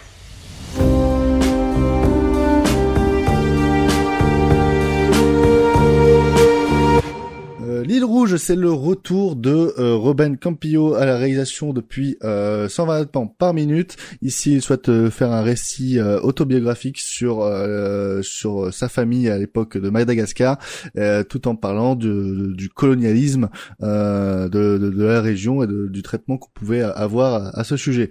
Je vais commencer très rapidement parce que j'ai pas grand chose à dire étant donné que j'ai tout dit dans ma critique qui est disponible sur le site. N'hésitez pas à aller la lire. C'est un film que j'ai, moi, j'ai personnellement adoré. Après, est-ce que je suis vraiment objectif avec Robin Campillo? Je ne sais pas, euh, parce que je, si vous le savez pas, 120 battements par minute est un de mes films préférés dans mon top 5. Euh, j'ai rattrapé avant d'aller voir L'île rouge, Les Revenants, euh, qui est un excellent film fantastique, euh, un excellent film fantastique rempli de tendresse, de sensualité et de douceur. C'est vraiment fabuleux. Ça a J'ai un rattrapé- rapport, à- est-ce- juste, je te coupe une seconde, ça a un rapport avec la série Canal+, Les Revenants ou pas du Ouais. tout? Ouais, oui, ouais, ouais. c'est euh, la, la série est adaptée et dérivée de, de ça et la série est magnifique, le film est magnifique, foncez, c'est génial. le- le film est adapté déjà d'un livre, hein, il me semble à la base. Ok, donc Euh, c'est adapté du même euh, matériau de, de base. Il, il- il me semble, euh, il, il me semble. J'ai pas vu la série, mais de ce que j'ai lu dessus, euh, mais le film de Robin Campillo est vraiment superbe. Ok. Euh, j'ai rattrapé ici Eastern Boys, qui est euh, qui est un, un film qui serait qu'on pourrait vraiment rapprocher de 120 battements par minute dans, dans, dans le traitement de non seulement euh, la sexualité, mais aussi euh, dans, l'aspect politique du, du, du, du film. Euh, et c'est aussi la première collaboration Robin Campillo et Arnaud Rebottini et c'est euh, l'une des meilleures collaborations du monde parce que les deux ils arrivent à se connecter que ce soit dans la mise en scène comme dans la composition et c'est c'est vraiment bordel de fabuleux. Et ici, on retrouve Campillo, Bottini. Euh, donc déjà, mon objectivité est perdue. Et ensuite, je trouve que le film a un côté tellement magnifique dans la façon de mettre en scène, de filmer, et tout ça au travers les yeux de l'enfant que que j'en perds complètement euh, tous mes moyens. Je, je, je fonds en larmes pratiquement pendant tout, tout le film. Non, ça m'a ça ça m'a rappelé dans la façon de filmer un film. Euh, à travers les yeux d'un enfant. Dernièrement, ça m'a rappelé la dernière vie de Simon, même si ça ne, ça ne parle vraiment pas beaucoup dans, dans le fantastique, mais dans la façon de- voilà, de traiter une histoire assez, euh, assez dure, assez, euh, assez machin, mais à travers des yeux assez candides. Euh, en plus, je, je trouve les 15 dernières minutes, moi, il me, il me, il m'assassine. Enfin, je, je trouve vraiment le film beau. Après, je vous dis, est-ce que je suis vraiment objectif? Je ne sais pas, Euh, parce que à côté, je vois de Vince qui me fait les gros yeux. Euh... Même si je pense qu'il a aimé un petit peu le film, il est un petit peu plus raisonné que moi, donc je vais lui laisser la parole. Oui, euh, effectivement, je, je vais pas du tout être aussi enthousiaste que toi, même si j'ai trouvé le film pas mal. Euh, j'avais adoré euh, 120 battements, c'est le seul que j'ai vu, mais euh, voilà, j'attendais plutôt son, son prochain projet. Euh, de ce que j'ai pu voir, c'est un peu autobiographique parce qu'il a vécu, je crois, à Madagascar. euh, Ah oui, bah c'est la, maison que tu vois filmée dans le film, par exemple, c'est la maison d'enfance. Ah ouais, ok. Ouais, Euh, et en fait, j'ai un peu le, souci, c'est que la démarche de Robin Campillo de filmer des instants de vie euh, comme ça pour parler de, la fin du colonialisme et donc bah, du rapport entre les colons et le peuple colonisé à l'époque, plutôt que de le traiter frontalement euh, de manière politique. Par exemple, on voit qu'à à, à l'extérieur de je sais pas s'ils sont dans un camp ou un truc comme ça, mais euh, à l'extérieur, on voit qu'il y a des manifestations, etc. Mhm. On le voit un peu, mais euh, c'est, il, il met pas le focus dessus. Et donc, je trouve que voilà, aller plutôt filmer la vie euh, voilà, des, des Français là-bas et plutôt que de, de côté le côté politique frontal et me parle beaucoup sur le papier. Je trouve ça vraiment intéressant. Et en même temps, ben, à part la mise en scène que je trouve très belle, euh, ce qui m'est montré, je reste un peu en dehors. Bon, il y a quelques scènes que je trouve chouettes, mais euh, je, je, je Non, devrais être, Non, je devrais être conquis en fait par la, dé- par la démarche, mais je, je reste en dehors de dans les faits, tu vois, dans l'exécution du truc. Donc je, je suis un peu embêté. Mais euh, globalement, je trouve le film pas mal, je le trouve vraiment intéressant. Je l'ai dit, la mise en scène est, est vraiment très belle, la façon de filmer euh, euh, les, les corps, les visages, etc. C'est très beau. Mais ouais, je sais pas, ce- c'est un film un peu étrange pour moi. Je... Non, mais je, je- je comprends. En fait, moi, j'y retrouve beaucoup de, en ayant rattrapé les, les deux films que j'avais pas vus de lui, donc Les Revenants et Stern Boys avant. Je, je, y a- y a- y a- j'y retrouve en fait tout le campio que j'aime en fait dans le film. C'est-à-dire que, en ayant vu que 120 battements par minute, y a, y a, j'aurais pas eu toutes les thématiques qui m'ont vraiment beaucoup plu dans les rouges. Donc c'est tout ce rapport à, à, à, la vision très candide en fait de, de, de- parce que même dans 120 battements par minute, tu l'as un petit peu, mais c'est pas non plus euh, aussi exploité que dans Eastern Boys ou euh, dans Les Revenants. Et ce côté un peu lancinant, un peu en fait, comme tout est vu de, de l'œil d'un enfant, euh, c'est un peu comme pareil que dans, dans les revenants, c'est euh, c'est tout est tout est vu de, de, de- des yeux des, des des des victimes et donc du coup en fait t'as pas un, un, un plan vraiment euh, vraiment large de, de de la situation politique dont tu es Euh, et pareil dans Eastern Boys, c'est tout est vu de, de- des yeux d'un homme qui qui subit euh, qui, qui qui subit une sorte de de, de, venue de sans-papiers, etc. Euh, mais sauf que t'as pas tout ce champ politique derrière. Et euh, voilà, c'est quelqu'un qui aime. Tu sens qu'il est de gauche. Hein. De toute façon, on a Enzo l'a interviewé. Euh, il y a, apparemment, il y a beaucoup défoncé Macron et Darmanin. Si, euh, si, j'ai l'extrait, euh, je, le- je l'ai, je le mets en, fin de chronique. Euh, de toute façon, l'interview est à retrouver sur le site d'ici quelques quelques jours. Mais euh, mais euh, c'est quelqu'un qui aime beaucoup parler de la politique, mais qui n'aime pas beaucoup de la montrer. Et donc du coup, il laisse beaucoup de place au, au hors champ et et à, à, à ce qu'on ne voit pas. Donc ça peut rebuter, mais moi ça m'a ça me ça me ça me ça me chamboule. Voilà. Euh, maintenant, on va passer à d'autres choses qui qui chamboulent, notamment qui qui coulent en fait, euh, parce qu'on va partir sous l'océan pour parler de de, de la petite sirène. La vie commence pour toi C'est un humain. Il n'est pas de notre monde. Mais est-ce un ennemi pour autant?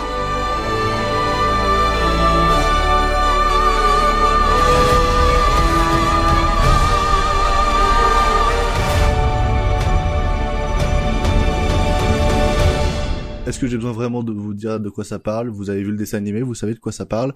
Euh, bah écoutez, euh, Louis, défoule-toi. Vas-y, je t'en prie. Je crois que j'ai vraiment passé euh, les euh, pires séances de ma vie récemment, notamment sur la petite sirène. hein. C'est-à-dire que euh, pe- pendant le film, je me suis dit qu'il fallait enfermer certaines catégories de personnes, à savoir les dictateurs, les hommes politiques et les gamines entre 13 et 17 ans avec des smartphones.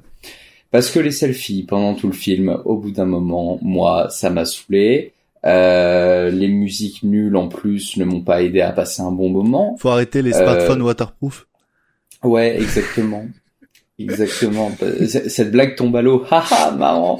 Euh, absolument pas comme ce film. C'était terrible. Ça joue mal. C'est mal filmé. Les effets spéciaux sont, euh, voilà. Surtout que ça Euh, passe après Avatar 2.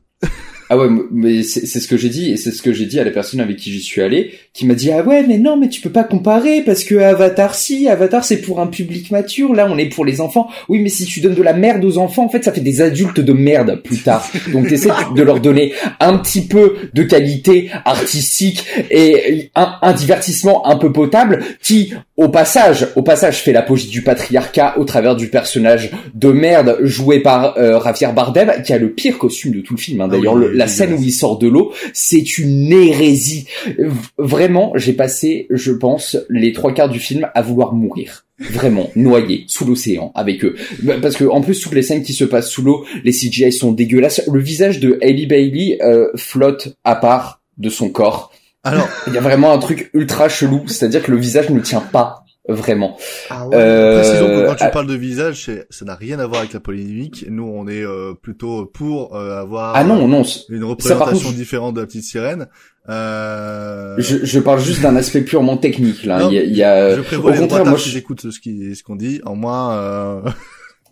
Alors, je vais rectifier. Je suis très content de euh, ce de ce choix de casting euh, et notamment du, du travail de Lin Manuel Miranda qui n'a pas réussi à sauver le film, hein. mais il a fait un super travail avec ces deux chansons.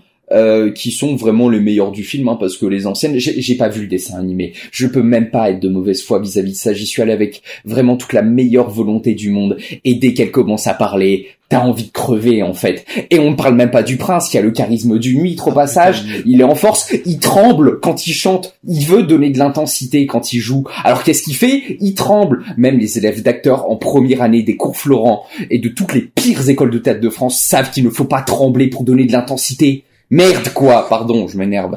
Euh, après, euh, Ellie Bailey euh, joue pas très bien non plus, Euh, mais par contre, Elle joue faut- pas très faut bien. avouer, elle a une belle voix. Elle a une belle voix quand elle chante, ça, ça passe bien. Elle chante super bien, vraiment. le- toutes les parties quand elle chante, même euh, le, le crabe et la mouette là, euh, tout- toutes ces parties-là sont vraiment géniales. Mais dès que le prince chante, c'est terrible, c'est catastrophique. Petit. euh, vraiment encouragement à euh, Melissa McCarthy qui m'a vraiment sauvé le film pour ces quelques scènes qu'elle a. Ces CGI sont magnifiques comparés à tout le reste. Elle chante super bien. Elle s'éclate dans ce rôle-là. J'ai très envie de la voir dans une comédie musicale. Mais pour le reste, poubelle. On dégage. Bon bah j'ai plus grand chose à rajouter, hein. euh, T'as tout dit. Euh... Et, et, et j'ai le même point que toi, Ursula, euh, Melissa McCarthy, très bien. Et c'est euh, c'est ce que je sauverais en fait du film. Et, et la voix de Ellie Bailey qui rend euh, les musiques assez euh, assez agréables, sauf quand le prince euh, chante avec. Et, puis voilà quoi. Euh... Oui, Ellie Bailey qui chante, on garde. Ellie Bailey qui parle, on jette. Exactement. Euh, et bah écoutez, on en a fini avec la petite sirène, ça a été plutôt rapide. Euh, et qu'est-ce que j'entends? Il y a plein de petites voitures qui arrivent. Vroom vroom vroom vroom vroom vroom, c'est Vin Diesel. On va parler de Fast and Furious euh, 10. Euh... transition. Yeah, yeah, vroom, vroom. Waouh, vroom vroom, allez. Pouette pouette le klaxon. Et pampan le pistolet, hein. Allez, hein. Et Louis 10 camions. Euh...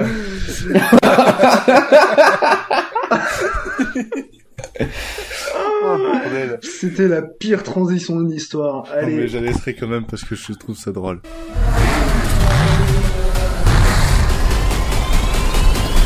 Let's race!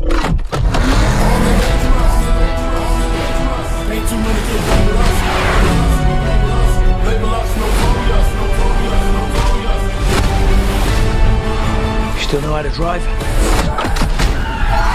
What do you think? It's showtime. Here we go!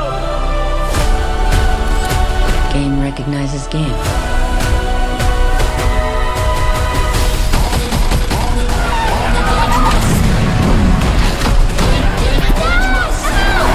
I'm coming for you, son.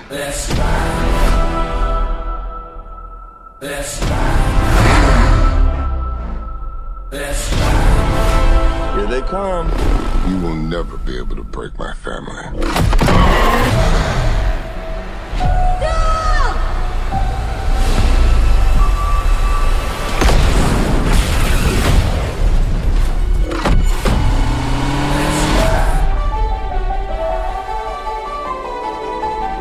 Good morning, sunshine. You gotta be kidding me.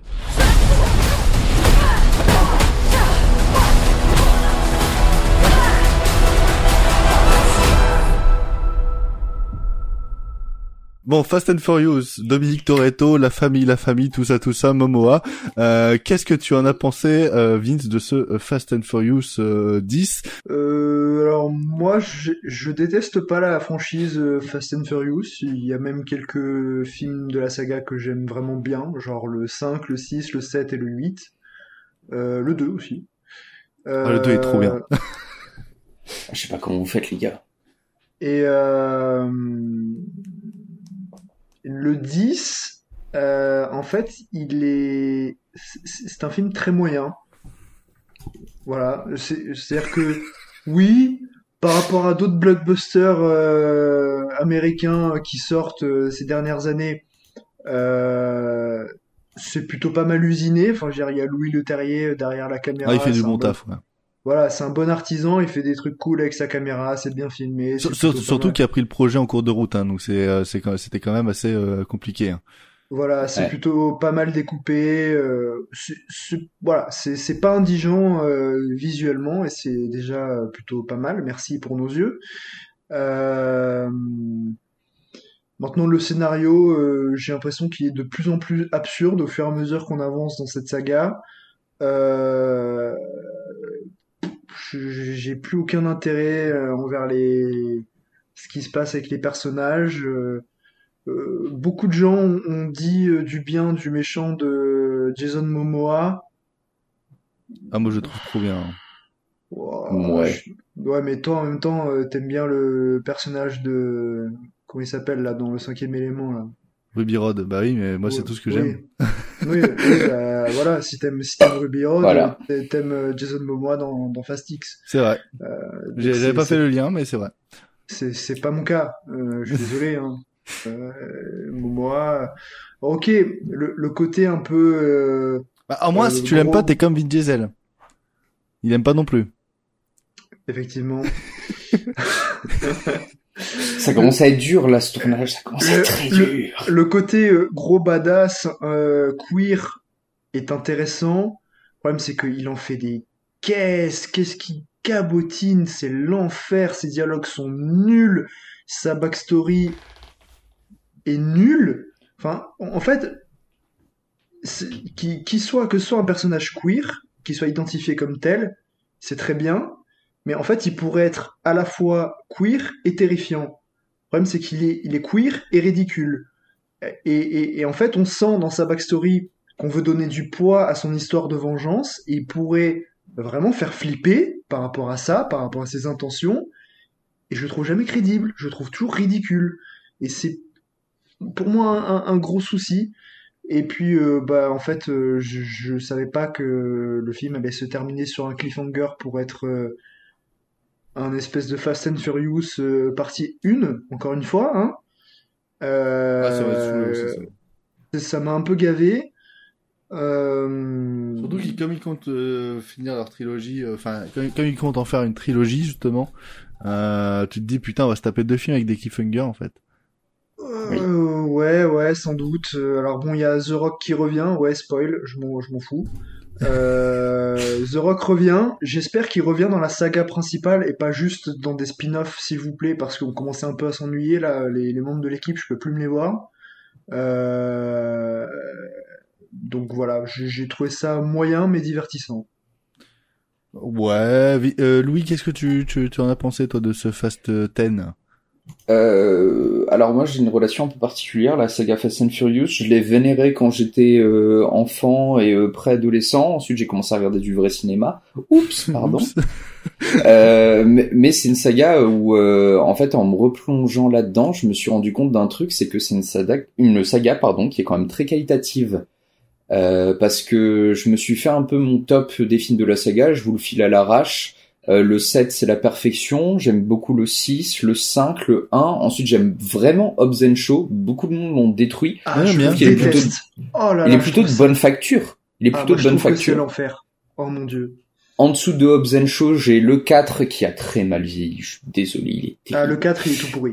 Ah ouais, vraiment. Le 3 que j'aime vraiment pas et le 2 où je trouve que c'est l'enfer sur Terre et j'ai pas vu le 8 et le 9 alors je les ai pas mis dedans. Et Le- malgré que j'ai pas vu le 8 et le 9, j'ai tout compris à l'histoire du 10. Le, le 8, moi, ce que j'aimais vraiment bien, c'est le fait que ce soit Vin Diesel qui soit l'antagoniste du film et qu'en plus, euh, ses motivations soient euh, intéressantes d'un point de vue émotionnel. C'est ce qui m'a vachement pris dans le film. Après, le reste, ces scènes d'action, euh, je m'en souviens plus trop, mais ça, j'avais bien aimé. Ok, bah faudrait que je le rattrape de toute façon parce que j'ai énormément aimé euh, le personnage de John Cena aussi euh, dans ce Fast X. John Cena d'ailleurs qui est un des rares bons acteurs de ce film parce qu'on va se le dire tout de suite. Euh, je trouve que Vin Diesel a la tête de Franculin dans les cassos et qu'il ne fait que la gueule. Euh, D'ailleurs, tu parles de John Cena, tu trouves pas que par rapport au 9, en fait, il a complètement changé de caractère, en fait? Dans le 9, il était hyper vraie- soigné, il, pa- il, il- il parlait bien, il, il était, euh, il était euh, dans un certain esprit euh, machin. Là, c'est Peacemaker, en fait. Ouais, j'ai j'ai vraiment euh, vu juste la fin du 9, alors je, je m'avance pas trop là-dessus, mais c'est vraiment le bon tonton hein, dans le dans Fast euh, Fast X. Ouais, ce qui n'est pas du tout dans Euh, le 9, hein. En fait, il y a eu une- un revirement de personnage, sauf que t'as pas eu la transition. Exactement, mais j'aime beaucoup euh, quand même sa, sa manière de jouer. Il a très peu de scènes. À chaque fois, je trouve qu'il crève l'écran. Il vient dynamiser tout ça. Pff, je Ouais, prends. euh, J'accepte, j'accepte, il est cool. Ouais, il est Il est cool. cool. Mais en plus, il joue bien hein, depuis euh, depuis euh, depuis le Suicide Squad de James Gunn. euh, il a pris vraiment du il- Des cours de théâtre. Ouais, ouais, c'est ça. non, non, mais euh, les, les autres acteurs sont vraiment à la ramasse. Hein. Vin Diesel, euh, pouah, c'est l'enfer sur terre dès qu'il parle. Waouh, non, je, C'est je, Keanu je- je Reeves dans John pas. Wick 4, quoi. Ouah, non, ça par contre je permets pas. On ne vanne pas Keanu Reeves. C'est un exemple de vie, Keanu Reeves. Euh, non, non, non, euh, Vin Diesel catastrophique. Le gosse, par contre, de Dominique Toretto, il joue plutôt bien. Il faut, faut le souligner. J'ai bien aimé. Euh, Jason Momoa, j'ai bien aimé, mais pas trop. Effectivement, je trouve qu'il y a un côté too much dans le personnage. Euh, le méchant m'a fait rire. euh, mais, euh, mais voilà. Pour ce qui est de la réalisation, je crois que Louis Leterrier n'aime pas Fast and Furious. Euh, j'ai vu beaucoup de second degré dans sa mise en scène, notamment sur toutes les séquences de Family, où euh, tu sens que il, il, il filme un truc qui est tellement proche de la parodie. Je crois que ça s'est pas très bien passé avec Vin Diesel non plus, parce qu'il est pas du tout mis en valeur dans un seul plan du vrai. film. Euh, il est filmé comme un sous Captain America, enfin au bout d'un moment, alors que Jason Momoa, il est toujours super bien filmé, toujours en, Ah, bah, en légère lead, hein. contre-plongée. Il prend le lead global sur les trois quarts du film. Euh, j'ai énormément euh, aimé ça. Le personnage de Brie Larson aussi, euh, qu'on suit depuis plusieurs films, je, je trouve vraiment bon ce personnage-là. Je trouve Ah, qu'elle joue plutôt bien. Ah bah moi je trouve Elle- qu'elle joue plutôt bien. Non, que non, son mais je- personne. Non, mais Dis, il, il- il était dans, elle était dans d'autres films de la saga. Ah bah oui. Ah oui. Oh, j'ai tellement oublié. Elle est à partir du 6, il me semble. Euh, D'ailleurs, j'aime beaucoup le personnage de Statham dans toute euh, dans toute cette saga. Pour moi, c'est le meilleur personnage de toute la saga Fast and Furious, Statham. Euh, J'adore son petit côté C'est anglais. vrai que lui, lui est pas mal, ouais. Euh, donc ouais, Louis Leterrier qui n'aime pas trop Fast and Furious et je pense qu'il n'aime pas trop non plus le public de Fast and Furious étant donné que son film gueule. Il gueule tout le temps ce film. Parce que dans moi ma- la salle dans laquelle j'étais était blindée, les gens étaient sur leur téléphone. Euh, Il y avait quatre prêtres qui s'étaient perdus, qui sont venus voir Fast and Furious. Je ne sais pas pourquoi, j'ai trouvé ça hilarant. Et, euh, et ça parlait. Pendant tout le film, ça a parlé. Pour autant, on entend tout parce que ça gueule tout le temps. Les musiques gueulent, les dialogues gueulent. Euh, les scènes de Pampan euh, sont euh, masterisées euh, de manière très étrange. Donc, j'arrive pas à voir une once de sincérité dans la réalisation de Louis Leterrier. Et malgré tout, c'est un bon divertissement. On s'amuse, ça fait le taf, ça partage des belles valeurs, contrairement à toute l'écurie Disney et euh, les fascistes de chez Marvel. Donc euh, je suis plutôt, euh, j'en sors plutôt content de ce Fast Six. Et le cliffhanger est nul à chier. J'ai quand même hâte de voir la suite pour voir la catastrophe qu'ils vont nous pondre. À voir. Bon, moi, je vous rejoins assez, donc euh, je, je vais vous exempter de, de la vie. Moi, j'ai le, le, le film serait nul sans Jason Momoa. Voilà mon avis. Euh... Ça résume bien, je pense. Bah oui, oui, mais c'est un peu ça le problème aussi. ah oui, mais pour moi, c'est pas un problème, étant donné que mon attachement à Fast and Furious se résume au 2 et au 7, qui est réalisé par James Wan, qui, qui, qui réalise Fast and Furious 7 comme il a réalisé Malignante, c'est-à-dire bah, avec beaucoup de, de sérieux et de second degré. Euh, Pour terminer, euh, on va revenir très vite fait sur les Galaxy 3 alors qu'il est en train de quitter les salles. On, on souhaitait euh, mettre un, un petit mot dessus euh, sur cette dernière production Marvel et le, le au revoir de, de James Gunn. Euh, moi, pour commencer, je souhaite juste dire merci à James Gunn d'avoir pondu la meilleure trilogie Marvel, euh, d'avoir pondu les meilleurs films Marvel euh, et de, de, de m'avoir autant fait euh, pleurer pour un raton laveur. Euh, voilà, c'est ma critique du film. Je vous laisse, euh, je vous laisse dire ce que vous, vous en pensez. Euh, Oui. Vince, qu'est-ce que tu en penses, toi? Ben, c'est vrai que le, la dernière émission est passée un peu ju- juste avant ou juste après la sortie, je sais Juste plus. avant, en plus, juste avant. Donc voilà, on n'avait pas eu l'occasion d'en parler. Bah, c'est un- film du MCU qui ressemble à un vrai film de cinéma. Voilà, il y a, il y a de la mise en scène, il y a des personnages et leur développement qui est écrit avec soin. Euh, voilà, il y a, il y a un auteur à la barre, quoi. Il n'y a pas de secret, hein.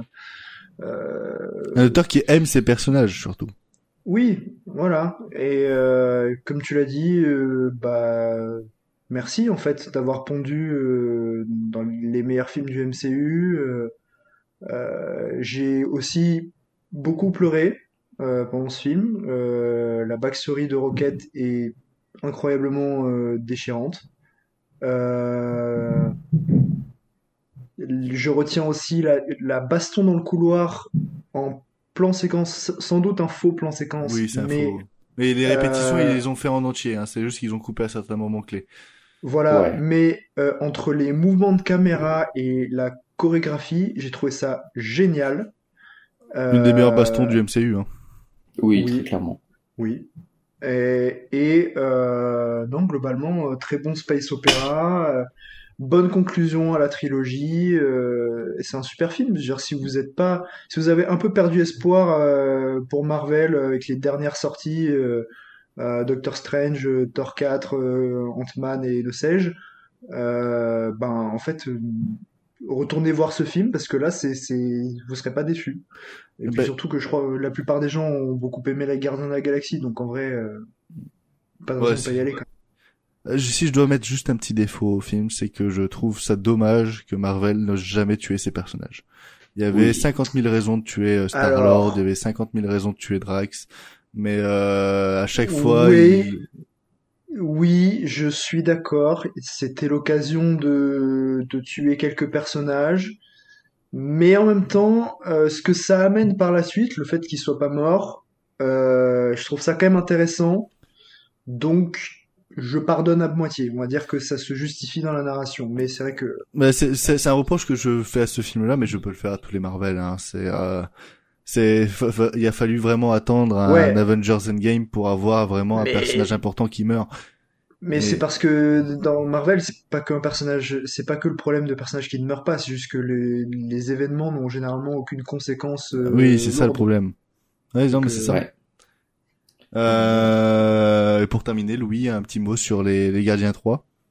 Je suis plus mitigé sur euh, Les Gardiens 3 que la plupart des personnes euh, qui l'ont vu, je pense. Euh, on me l'a vendu comme un chef-d'œuvre aussi, c'est aussi pour ça que Oh. j'y suis allé un peu euh, à reculons. C'est Marvel. Je même. trouve, oui, oui, voilà. Je- en fait, je trouve que ça, ça devrait être le standard du film de super-héros. Bah oui.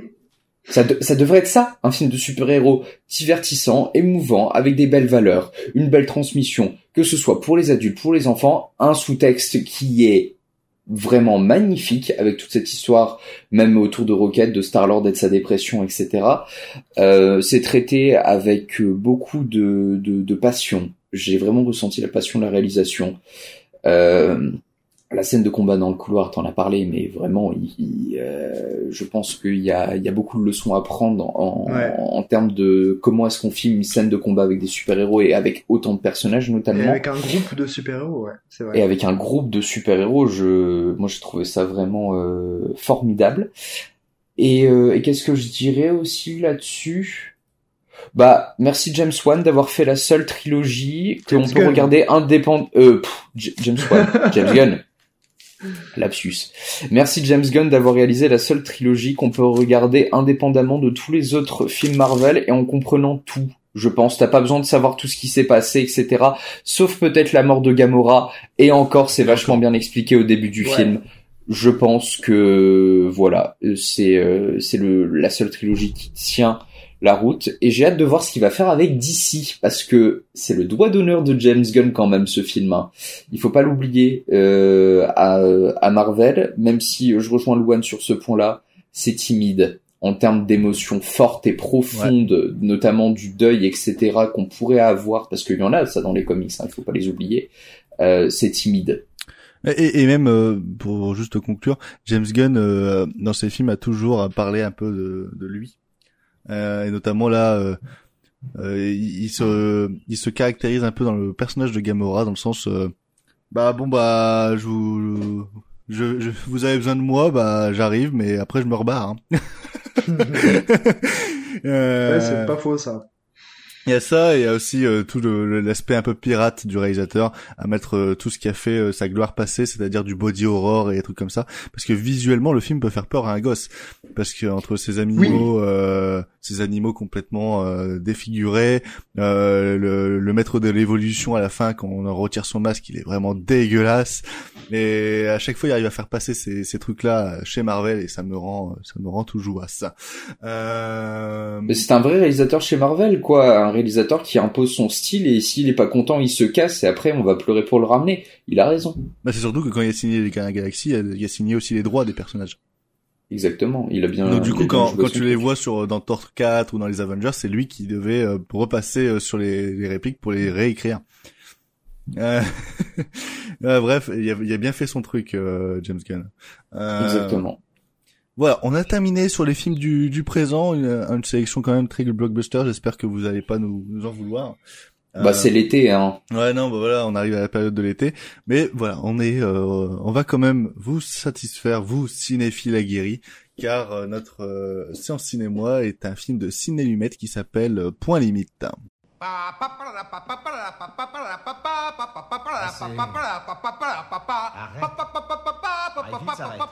Mais merde Debout, vilain pionceur T'es en retard Voilà ce que c'est que d'être un esclave.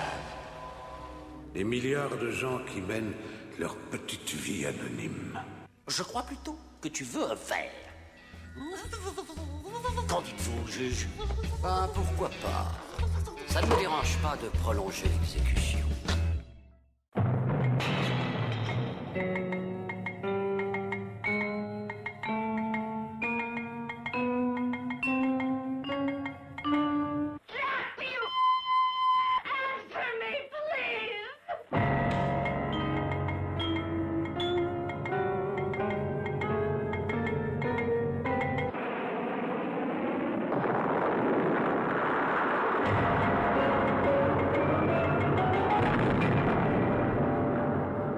Point limite, euh, c'est un film de Ciné Lumet sorti en 1965.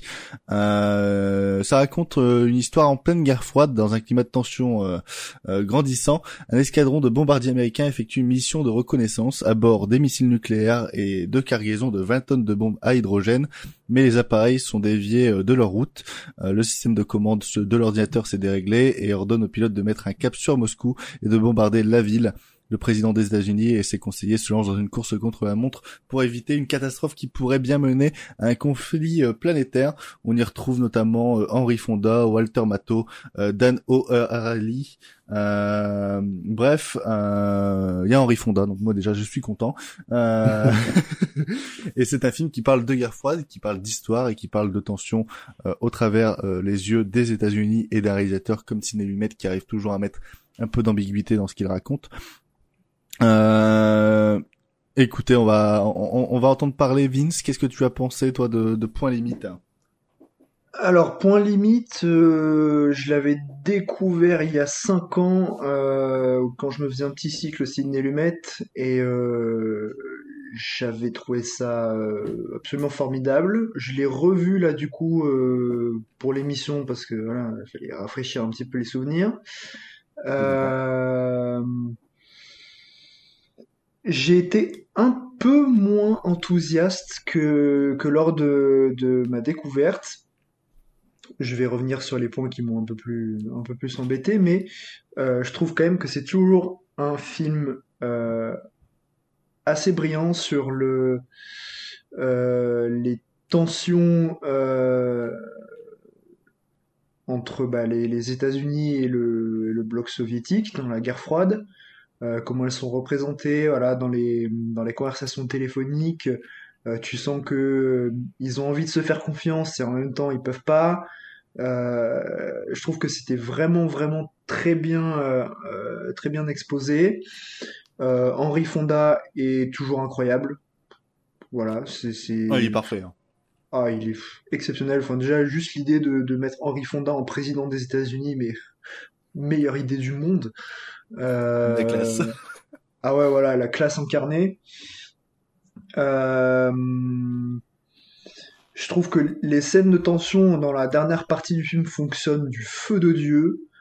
Euh, le côté défiance de l'humain en- envers la machine, parce qu'il y a tout un laïus qui est fait sur les nouvelles technologies là, qui leur permettent de détecter les avions ennemis, etc.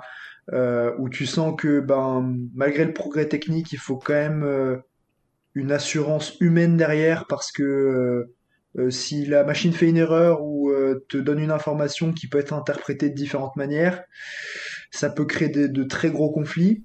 Je trouve ça très très intéressant. La fin est d'une d'une noirceur. Ça m'a ça m'a coupé le souffle. Vraiment la façon dont se termine le film, je suis ah ah ouais c'est c'est la fin du monde quoi. C'est terrible. Euh, maintenant voilà les petits points euh, que je trouve à redire sur le film lors de ce second visionnage, c'est que je trouve que le film a quand même de sacrées longueurs. Euh, il dure euh, Deux heures, un peu moins de deux heures. il, il dure un peu plus d'une heure cinquante.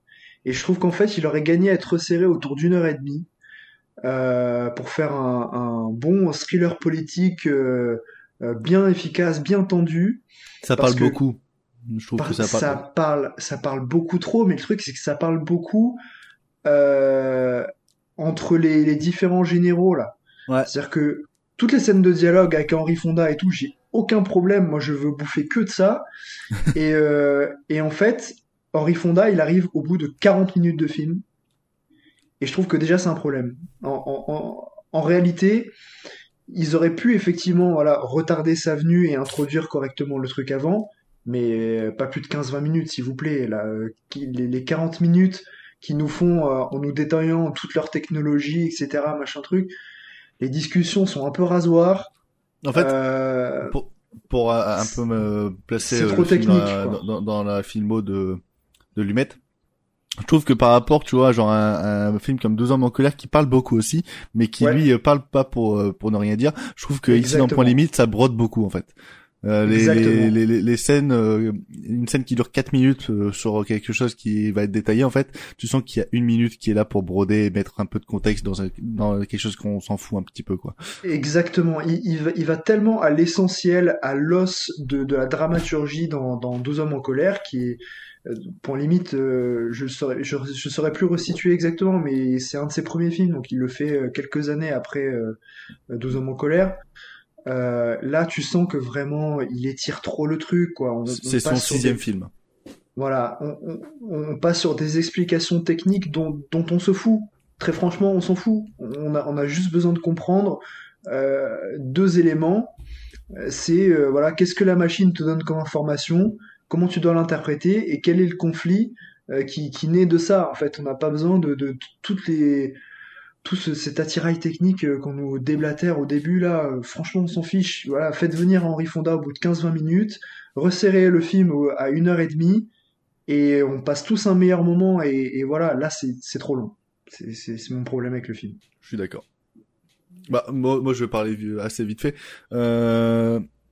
Moi je, suis très, je peux, que te rejoindre sur le rythme du film que je trouve un peu trop étendu euh, et un peu et, et rempli de petits éléments dont, dont, dont pou- pourrait se passer pour euh, avoir vraiment quelque chose de tendu du début jusqu'à la fin. Euh, bien que je dois avouer que l'ouverture du film m'a assez happé. Euh, les premières images avec le cauchemar du pilote, etc. Je trouve ça vraiment beau. Euh, la, la fin aussi m'a m'a eu. Euh, elle est euh, très euh, très pessimiste et, Ouais. et- et assez glaçante. Euh, moi, je, je trouve ça vraiment bon. Il y a beaucoup de scènes avec Henri Fonda que je peux me remater tellement je, je trouve ce mec charismatique et, et je, je, je, suis dans un petit marathon à Henri Fonda avec un ami en ce moment et on s'éclate à regarder euh, notamment euh, sa collaboration avec euh, Hitchcock etc.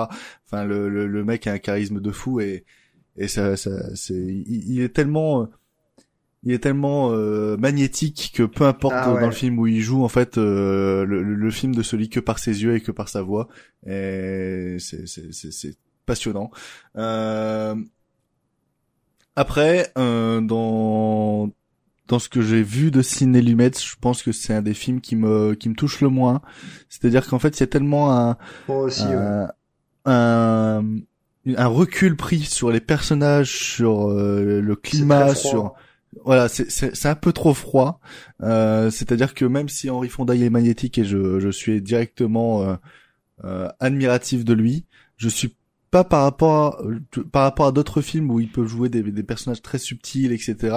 Euh, là, je, je, je le regarde, mais je suis pas avec lui. Je suis, en fait, je suis avec aucun personnage. J'ai la, la, la, la- tension s'installe que pour le par le contexte politique de, de, de la guerre froide, par ce par cette euh, j'ai envie de dire cette dy- dystopie parce qu'avec cette fin euh, voilà c'est ça- n'a pas eu lieu ce n'est pas une histoire vraie. Mais euh, on- est pris par le contexte parce que ce- parce que ça aurait pu changer parce que ça ça aurait pu devenir etc mais à côté je suis avec aucun personnage donc du coup je suis assez distant du film. Bon après mon euh, j'ai pas vu le film dans les meilleures conditions possibles aussi mais euh, mais j'arrive à euh, voilà, j'ai dû m'accrocher euh, au long métrage pour essayer d'en Ah, d'en- sur- retenir les Surtout la au début. hein. Euh, Ouais, honnête- ouais, surtout au début, ouais. Hon- Honnêtement, j'ai j'ai revu le film avec mes parents et, euh, et je, je me souvenais plus du tout que la, la mise en place était aussi longue et j'avais un peu peur que mes parents euh, décrochent. euh, En fait, moi, je, je- vraiment dans ma tête, ça partait beaucoup plus vite, quoi, la, la tension du film. Donc, euh, Bah, la, la deuxième heure, la, la deuxième heure arrivait un peu plus à nous à nous choper. Hein. Oui, de la ouf. deuxième heure est un peu plus euh, un peu plus tendue et euh, je trouve que la mise en scène de, de lui mettre là, là, elle se réveille vraiment parce que c'est vraiment plan-plan dans les 40 premières minutes. Hein. Ouais. La, la- la mise en scène, c'est des plans fixes des personnages qui parlent et c'est c'est même pas théâtral, hein, c'est euh, c'est vraiment plan-plan, c'est euh, très académique. Là où on- je retrouve un petit peu plus de Lumet euh, assez un- assez novateur dans dans ses placements de caméra et dans son dans son découpage dans la deuxième partie. Euh, Louis, euh, qu'est-ce que tu en as pensé toi de, de Point Limite? Hein Moi, c'est mon premier Lumette. Euh, Oh, j'ai vu, aujourd'hui. Non, j'ai jamais vu un film de ciné Lumette, euh, donc c'est une découverte des plus euh, totales. Eh et ben, euh, après la le podcast, qui- euh, 12 hommes en colère, hein, tout de suite, hein, faut rattraper Ah ça. oui, toi, tu as kiffé toi. Ouais, j'ai j'ai vu la pièce de théâtre, j'ai pas vu le film, mais euh, je sais qu'il faudrait que euh, je le rattrape. Euh, Qu'est-ce que je voulais dire? Oui, donc euh, découverte de Ciné Lumette. Moi, la première chose qui m'a vraiment heurté dans sa manière de réaliser, déjà, c'est euh, son usage du gros plan dans le film. Je sais pas si c'est comme ça dans toute euh, sa filmographie, mais je trouve qu'il laisse beaucoup de, de champ libre à ses acteurs, notamment dans euh, tout ce qui est de la transmission d'émotions au travers des gros plans. Euh, j'ai trouvé ça d'une richesse folle. Comme vous, j'ai eu beaucoup de mal avec le début du film. J'ai vu le film en, euh, en deux fois parce que j'ai pas tenu la première demi-heure. À la première demi-heure, je me suis dit, waouh, je sais que je dois le voir en entier, mais là, ça va être terrible parce que je suis pas dedans, j'arrive pas à accrocher. Euh, je, je vous remercie pas spécialement parce qu'en vue du contexte politique actuel, ça m'a bien fait flipper. En plus, sur cette première demi-heure. Donc, j'étais un peu, euh, un peu mi-figue, mi-raisin, un C'est peu pas nous, hein, heurté dans mon petit hein. Ouais, je sais, bah pas merci Demetrio. Euh, mais merci quand même parce que c'est vrai qu'il y a une force de proposition, une force de réalisation, une force d'acteur. Henri Fonda, il est magnifique dedans. euh, c'est, euh, di- di- dites-moi si je me trompe, euh, mais c'est bien lui qui joue le président. Hein. Ouais, ouais, ouais. Ouais, il est, euh, il est d'une force de proposition, d'une force de, de, de, dans une transmission d'énergie qui moi m'a, euh, m'a happé durant tout le film. L'un des Il- meilleurs acteurs du monde. Euh, euh, ouais, je, l'ai- Henri Fonda, j'ai déjà vu jouer dans d'autres trucs. Je, je ne saurais rien citer là aujourd'hui. euh, la fatigue, c'est terrible. et euh, et j'ai bien aimé aussi tout le travail autour du son. Le film a pris un certain coup de vieux au niveau de ses effets spéciaux. C'est normal, en 1964. Hein, on va pas le, on va pas le blâmer pour ça. Il est sorti quasiment à la même époque que Docteur Folamour. Oui. Euh, J'ai des petites moi, anecdotes euh, dessus. Les, les, les, les deux films pour moi ils se répondent bien. Euh, Ouais, c'est l- c'est l'anti-Docteur Folamour et en même temps ils se complètent. C'est, euh, j'ai trouvé ça assez, euh, assez fascinant de, du point de vue de cette époque-là et, euh, et du point de vue de notre époque, le film est totalement contemporain. Je- j'ai aussi euh, énormément d'admiration pour euh, l'acteur qui joue le traducteur de euh, Henry Fonda, qui est celui qui joue JR dans Dallas. Euh, je n'ai pas son nom. Je j'ai pas regardé Dallas donc. Euh, j'ai pas son nom, mais euh, il est d'une d'une sincérité, d'une délicatesse dans son jeu. Quand il traduit les paroles russes qu'on entend au téléphone, je je tremble, je tremble d'émotion parce que c'est euh, c'est d'une profondeur que je trouve magnifique dans leur manière d'aborder ce, ces, ces dialogues, comme tu disais, Vincent, entre ces deux hommes qui peuvent pas se faire confiance, mais qui vont être obligés de le faire. Et il y a une conversation téléphonique entre un lieutenant un peu plus tard dans le film et un autre lieutenant russe, euh, sergent, pardon, sergent, euh, qui moi m'a euh, m'a brisé euh, littéralement. Où les deux euh, les deux se rendent compte qu'ils travaillaient exactement euh, l'un d'un côté de l'autre pendant la Seconde Guerre mondiale et que là un est à Moscou, l'autre est à Washington et que euh, il, va se passer des trucs terribles et ils se disent euh, un au revoir l'ami que je trouve euh, que je trouve tellement rempli de, sens et de et même de bon sens en vue de notre contexte actuel. C'est un film qui, qui actuellement moi m'a fait du bien de me dire que derrière toute cette horreur là, il y a quand même l'humanité des hommes qui essaient de se démerder pour que ça se passe relativement bien. C'est c'est très bien dit ça. c'est très bien Voilà, dit. je finirai là-dessus. Euh, moi, j'ai, j'ai- hor- hormis ce premier mérite, après, je trouve que le, le, le film est un témoignage politique assez euh, assez passionnant de cette période de la, guerre froide. Et comme tu dis que ça ça ça, ça se retentit beaucoup bien, ça, ça, ça- beaucoup bien. Ça se retentit vraiment bien à notre période actuelle, notamment avec les les, les, conflits Ukraine euh, Ukraine Russie et en même temps notre gouvernement actuel et le gouvernement américain aussi.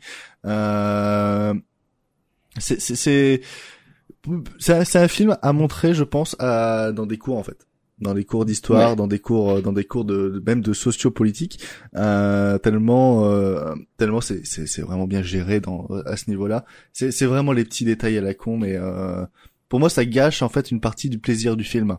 Euh, les petits détails qu'on a mentionnés euh, justement sur cette première partie, euh, ces, ces détails techniques dont on s'en fout. Euh, Oui, parce qu'après, les scènes de tension, elles sont, elles sont foudroyantes. Enfin, dire, le, le découpage est, est brillantissime. Euh, tu, tu l'as dit, Louis, les, les gros plans sur, sur les visages, voilà, de, de d'Henri Fonda et, de, et du traducteur, mais waouh. Mais de toute façon, Ciné Numet, s'il fait pas 50 000 gros plans sur Henri Fonda euh, dans un film, euh, je pense que je pense qu'il décède.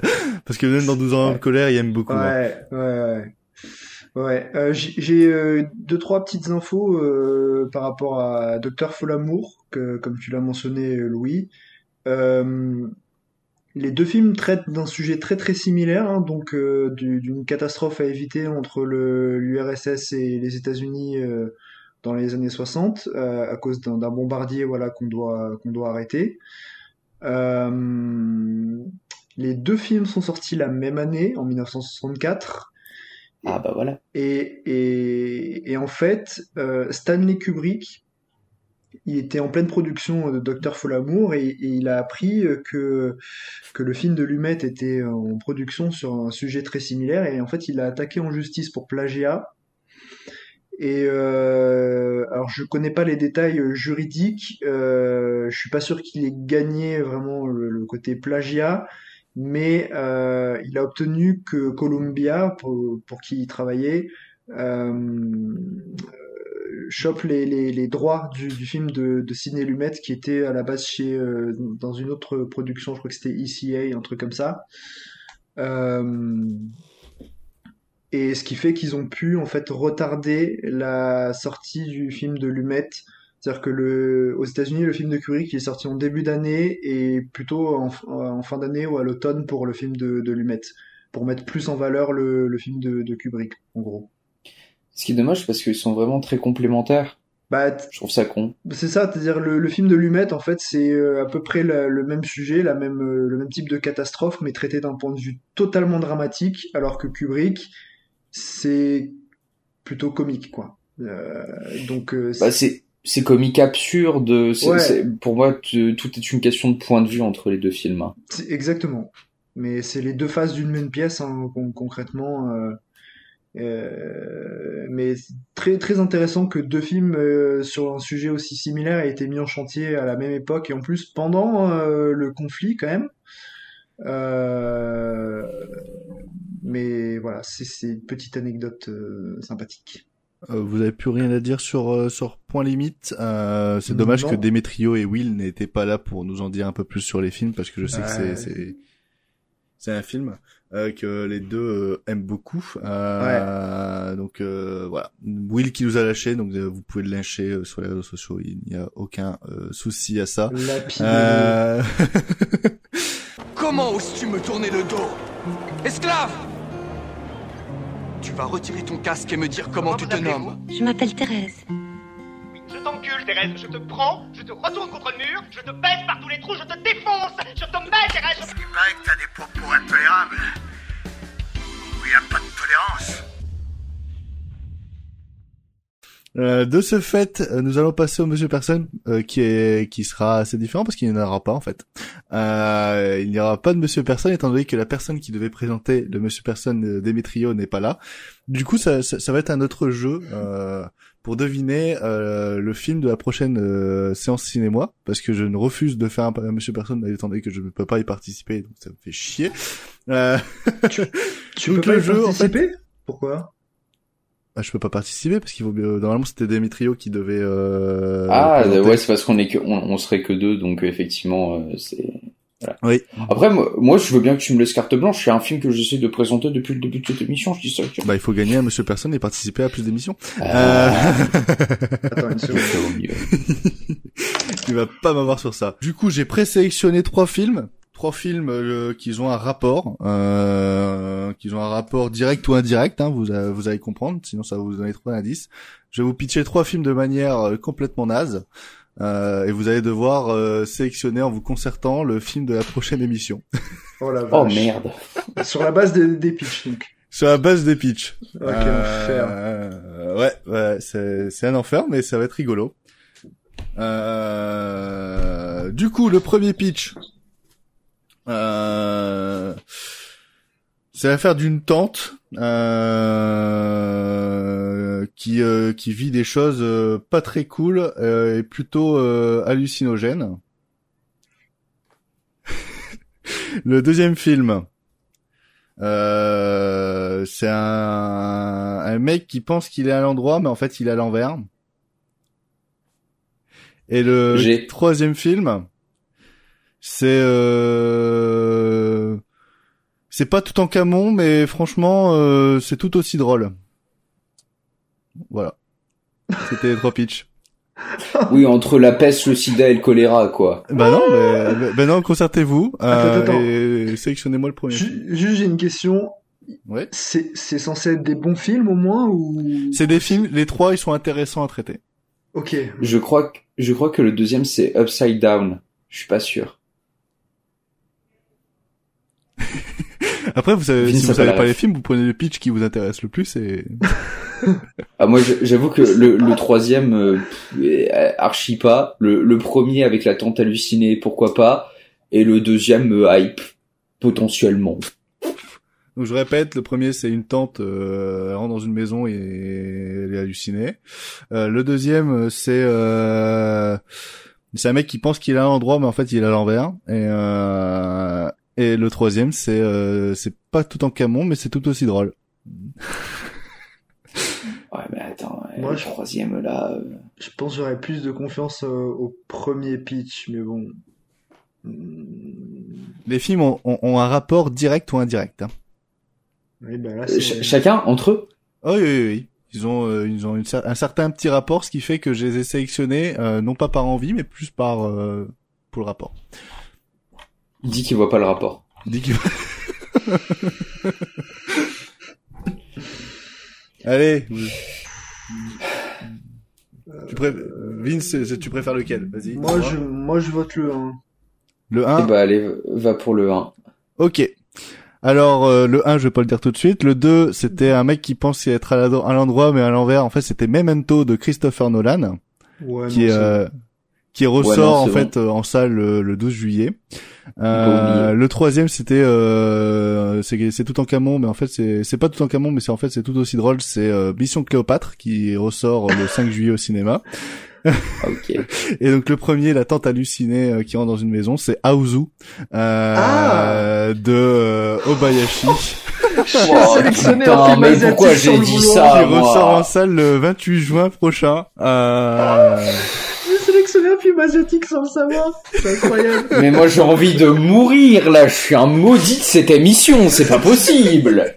non, par contre, je pense que tu vas kiffer Aozu. Euh... En, en- en vrai, je pense aussi, parce que moi, on, on a prévu de se le mater avec Margot parce qu'on a reçu le lien de la restauration. euh, on a reçu le lien de la restauration justement parce qu'il ressort bientôt, et j'ai très très hâte de le voir. Euh, ça a l'air d'être un truc. euh, Je pense que ça va être bien ton délire, En plus, euh, Louis, ça dure Louis. 1h28. Ah ça va, merci. Ça dure 1h28, c'est fantastique, épouvante horreur, comédie, euh, et de ce que j'ai, les, Comédie. les- les peu d'images que j'ai vues, euh, ça a l'air d'être euh, what the fuck euh, possible. Complètement frappadingue. Bah let's go. Donc voilà, le, le prochain euh, cinéma sera sur Aozu de euh, Nobuhiko euh, Obayashi, euh, qui ressort en salle le euh, 28 juin euh, prochain. C'était la fin de cet épisode 16. On a réussi à faire une émission de une heure et demie. C'est parfait. J'adore. Merci. Euh, on se retrouve très prochainement pour un, un nouvel épisode. Euh, peut-être un épisode bonus. Peut-être. Je ne sais pas. Euh, On en reparlera prochainement. N'hésitez pas à suivre tous les réseaux sociaux, à regarder euh, le site internet. Merci à Vince pour sa présence euh, habituelle. Bah de rien. Hein. Et merci à Louis pour euh, son retour, en espérant le voir beaucoup plus souvent durant cet été. Eh ben j'espère aussi, et je tiens à préciser que je rigolais pour les adolescentes, mais pas pour les dictateurs et les hommes politiques. Des bisous. et, et un petit coucou à Jack qui m'a remplacé euh, brillamment euh, ces, euh, ces dernières semaines, derniers mois, euh, en espérant euh, que la transition n'a pas été si compliquée pour vous. Euh, des bisous, euh, c'était Louane, la clique, euh, les réseaux sociaux et tout ça. Euh, je compte sur vous. À la prochaine. Bisous. Au plaisir, des bisous. Salut. Alors, infidèle, on s'en va sans dire messieurs, dames. C'est ça la puissance intellectuelle. Bac plus deux, les enfants. On se dit au revoir pour un petit moment. Juste un petit moment. Eh, vous pourriez pouvoir te tirer sans dire au revoir D'accord. La prochaine fois, c'est moi qui conduis.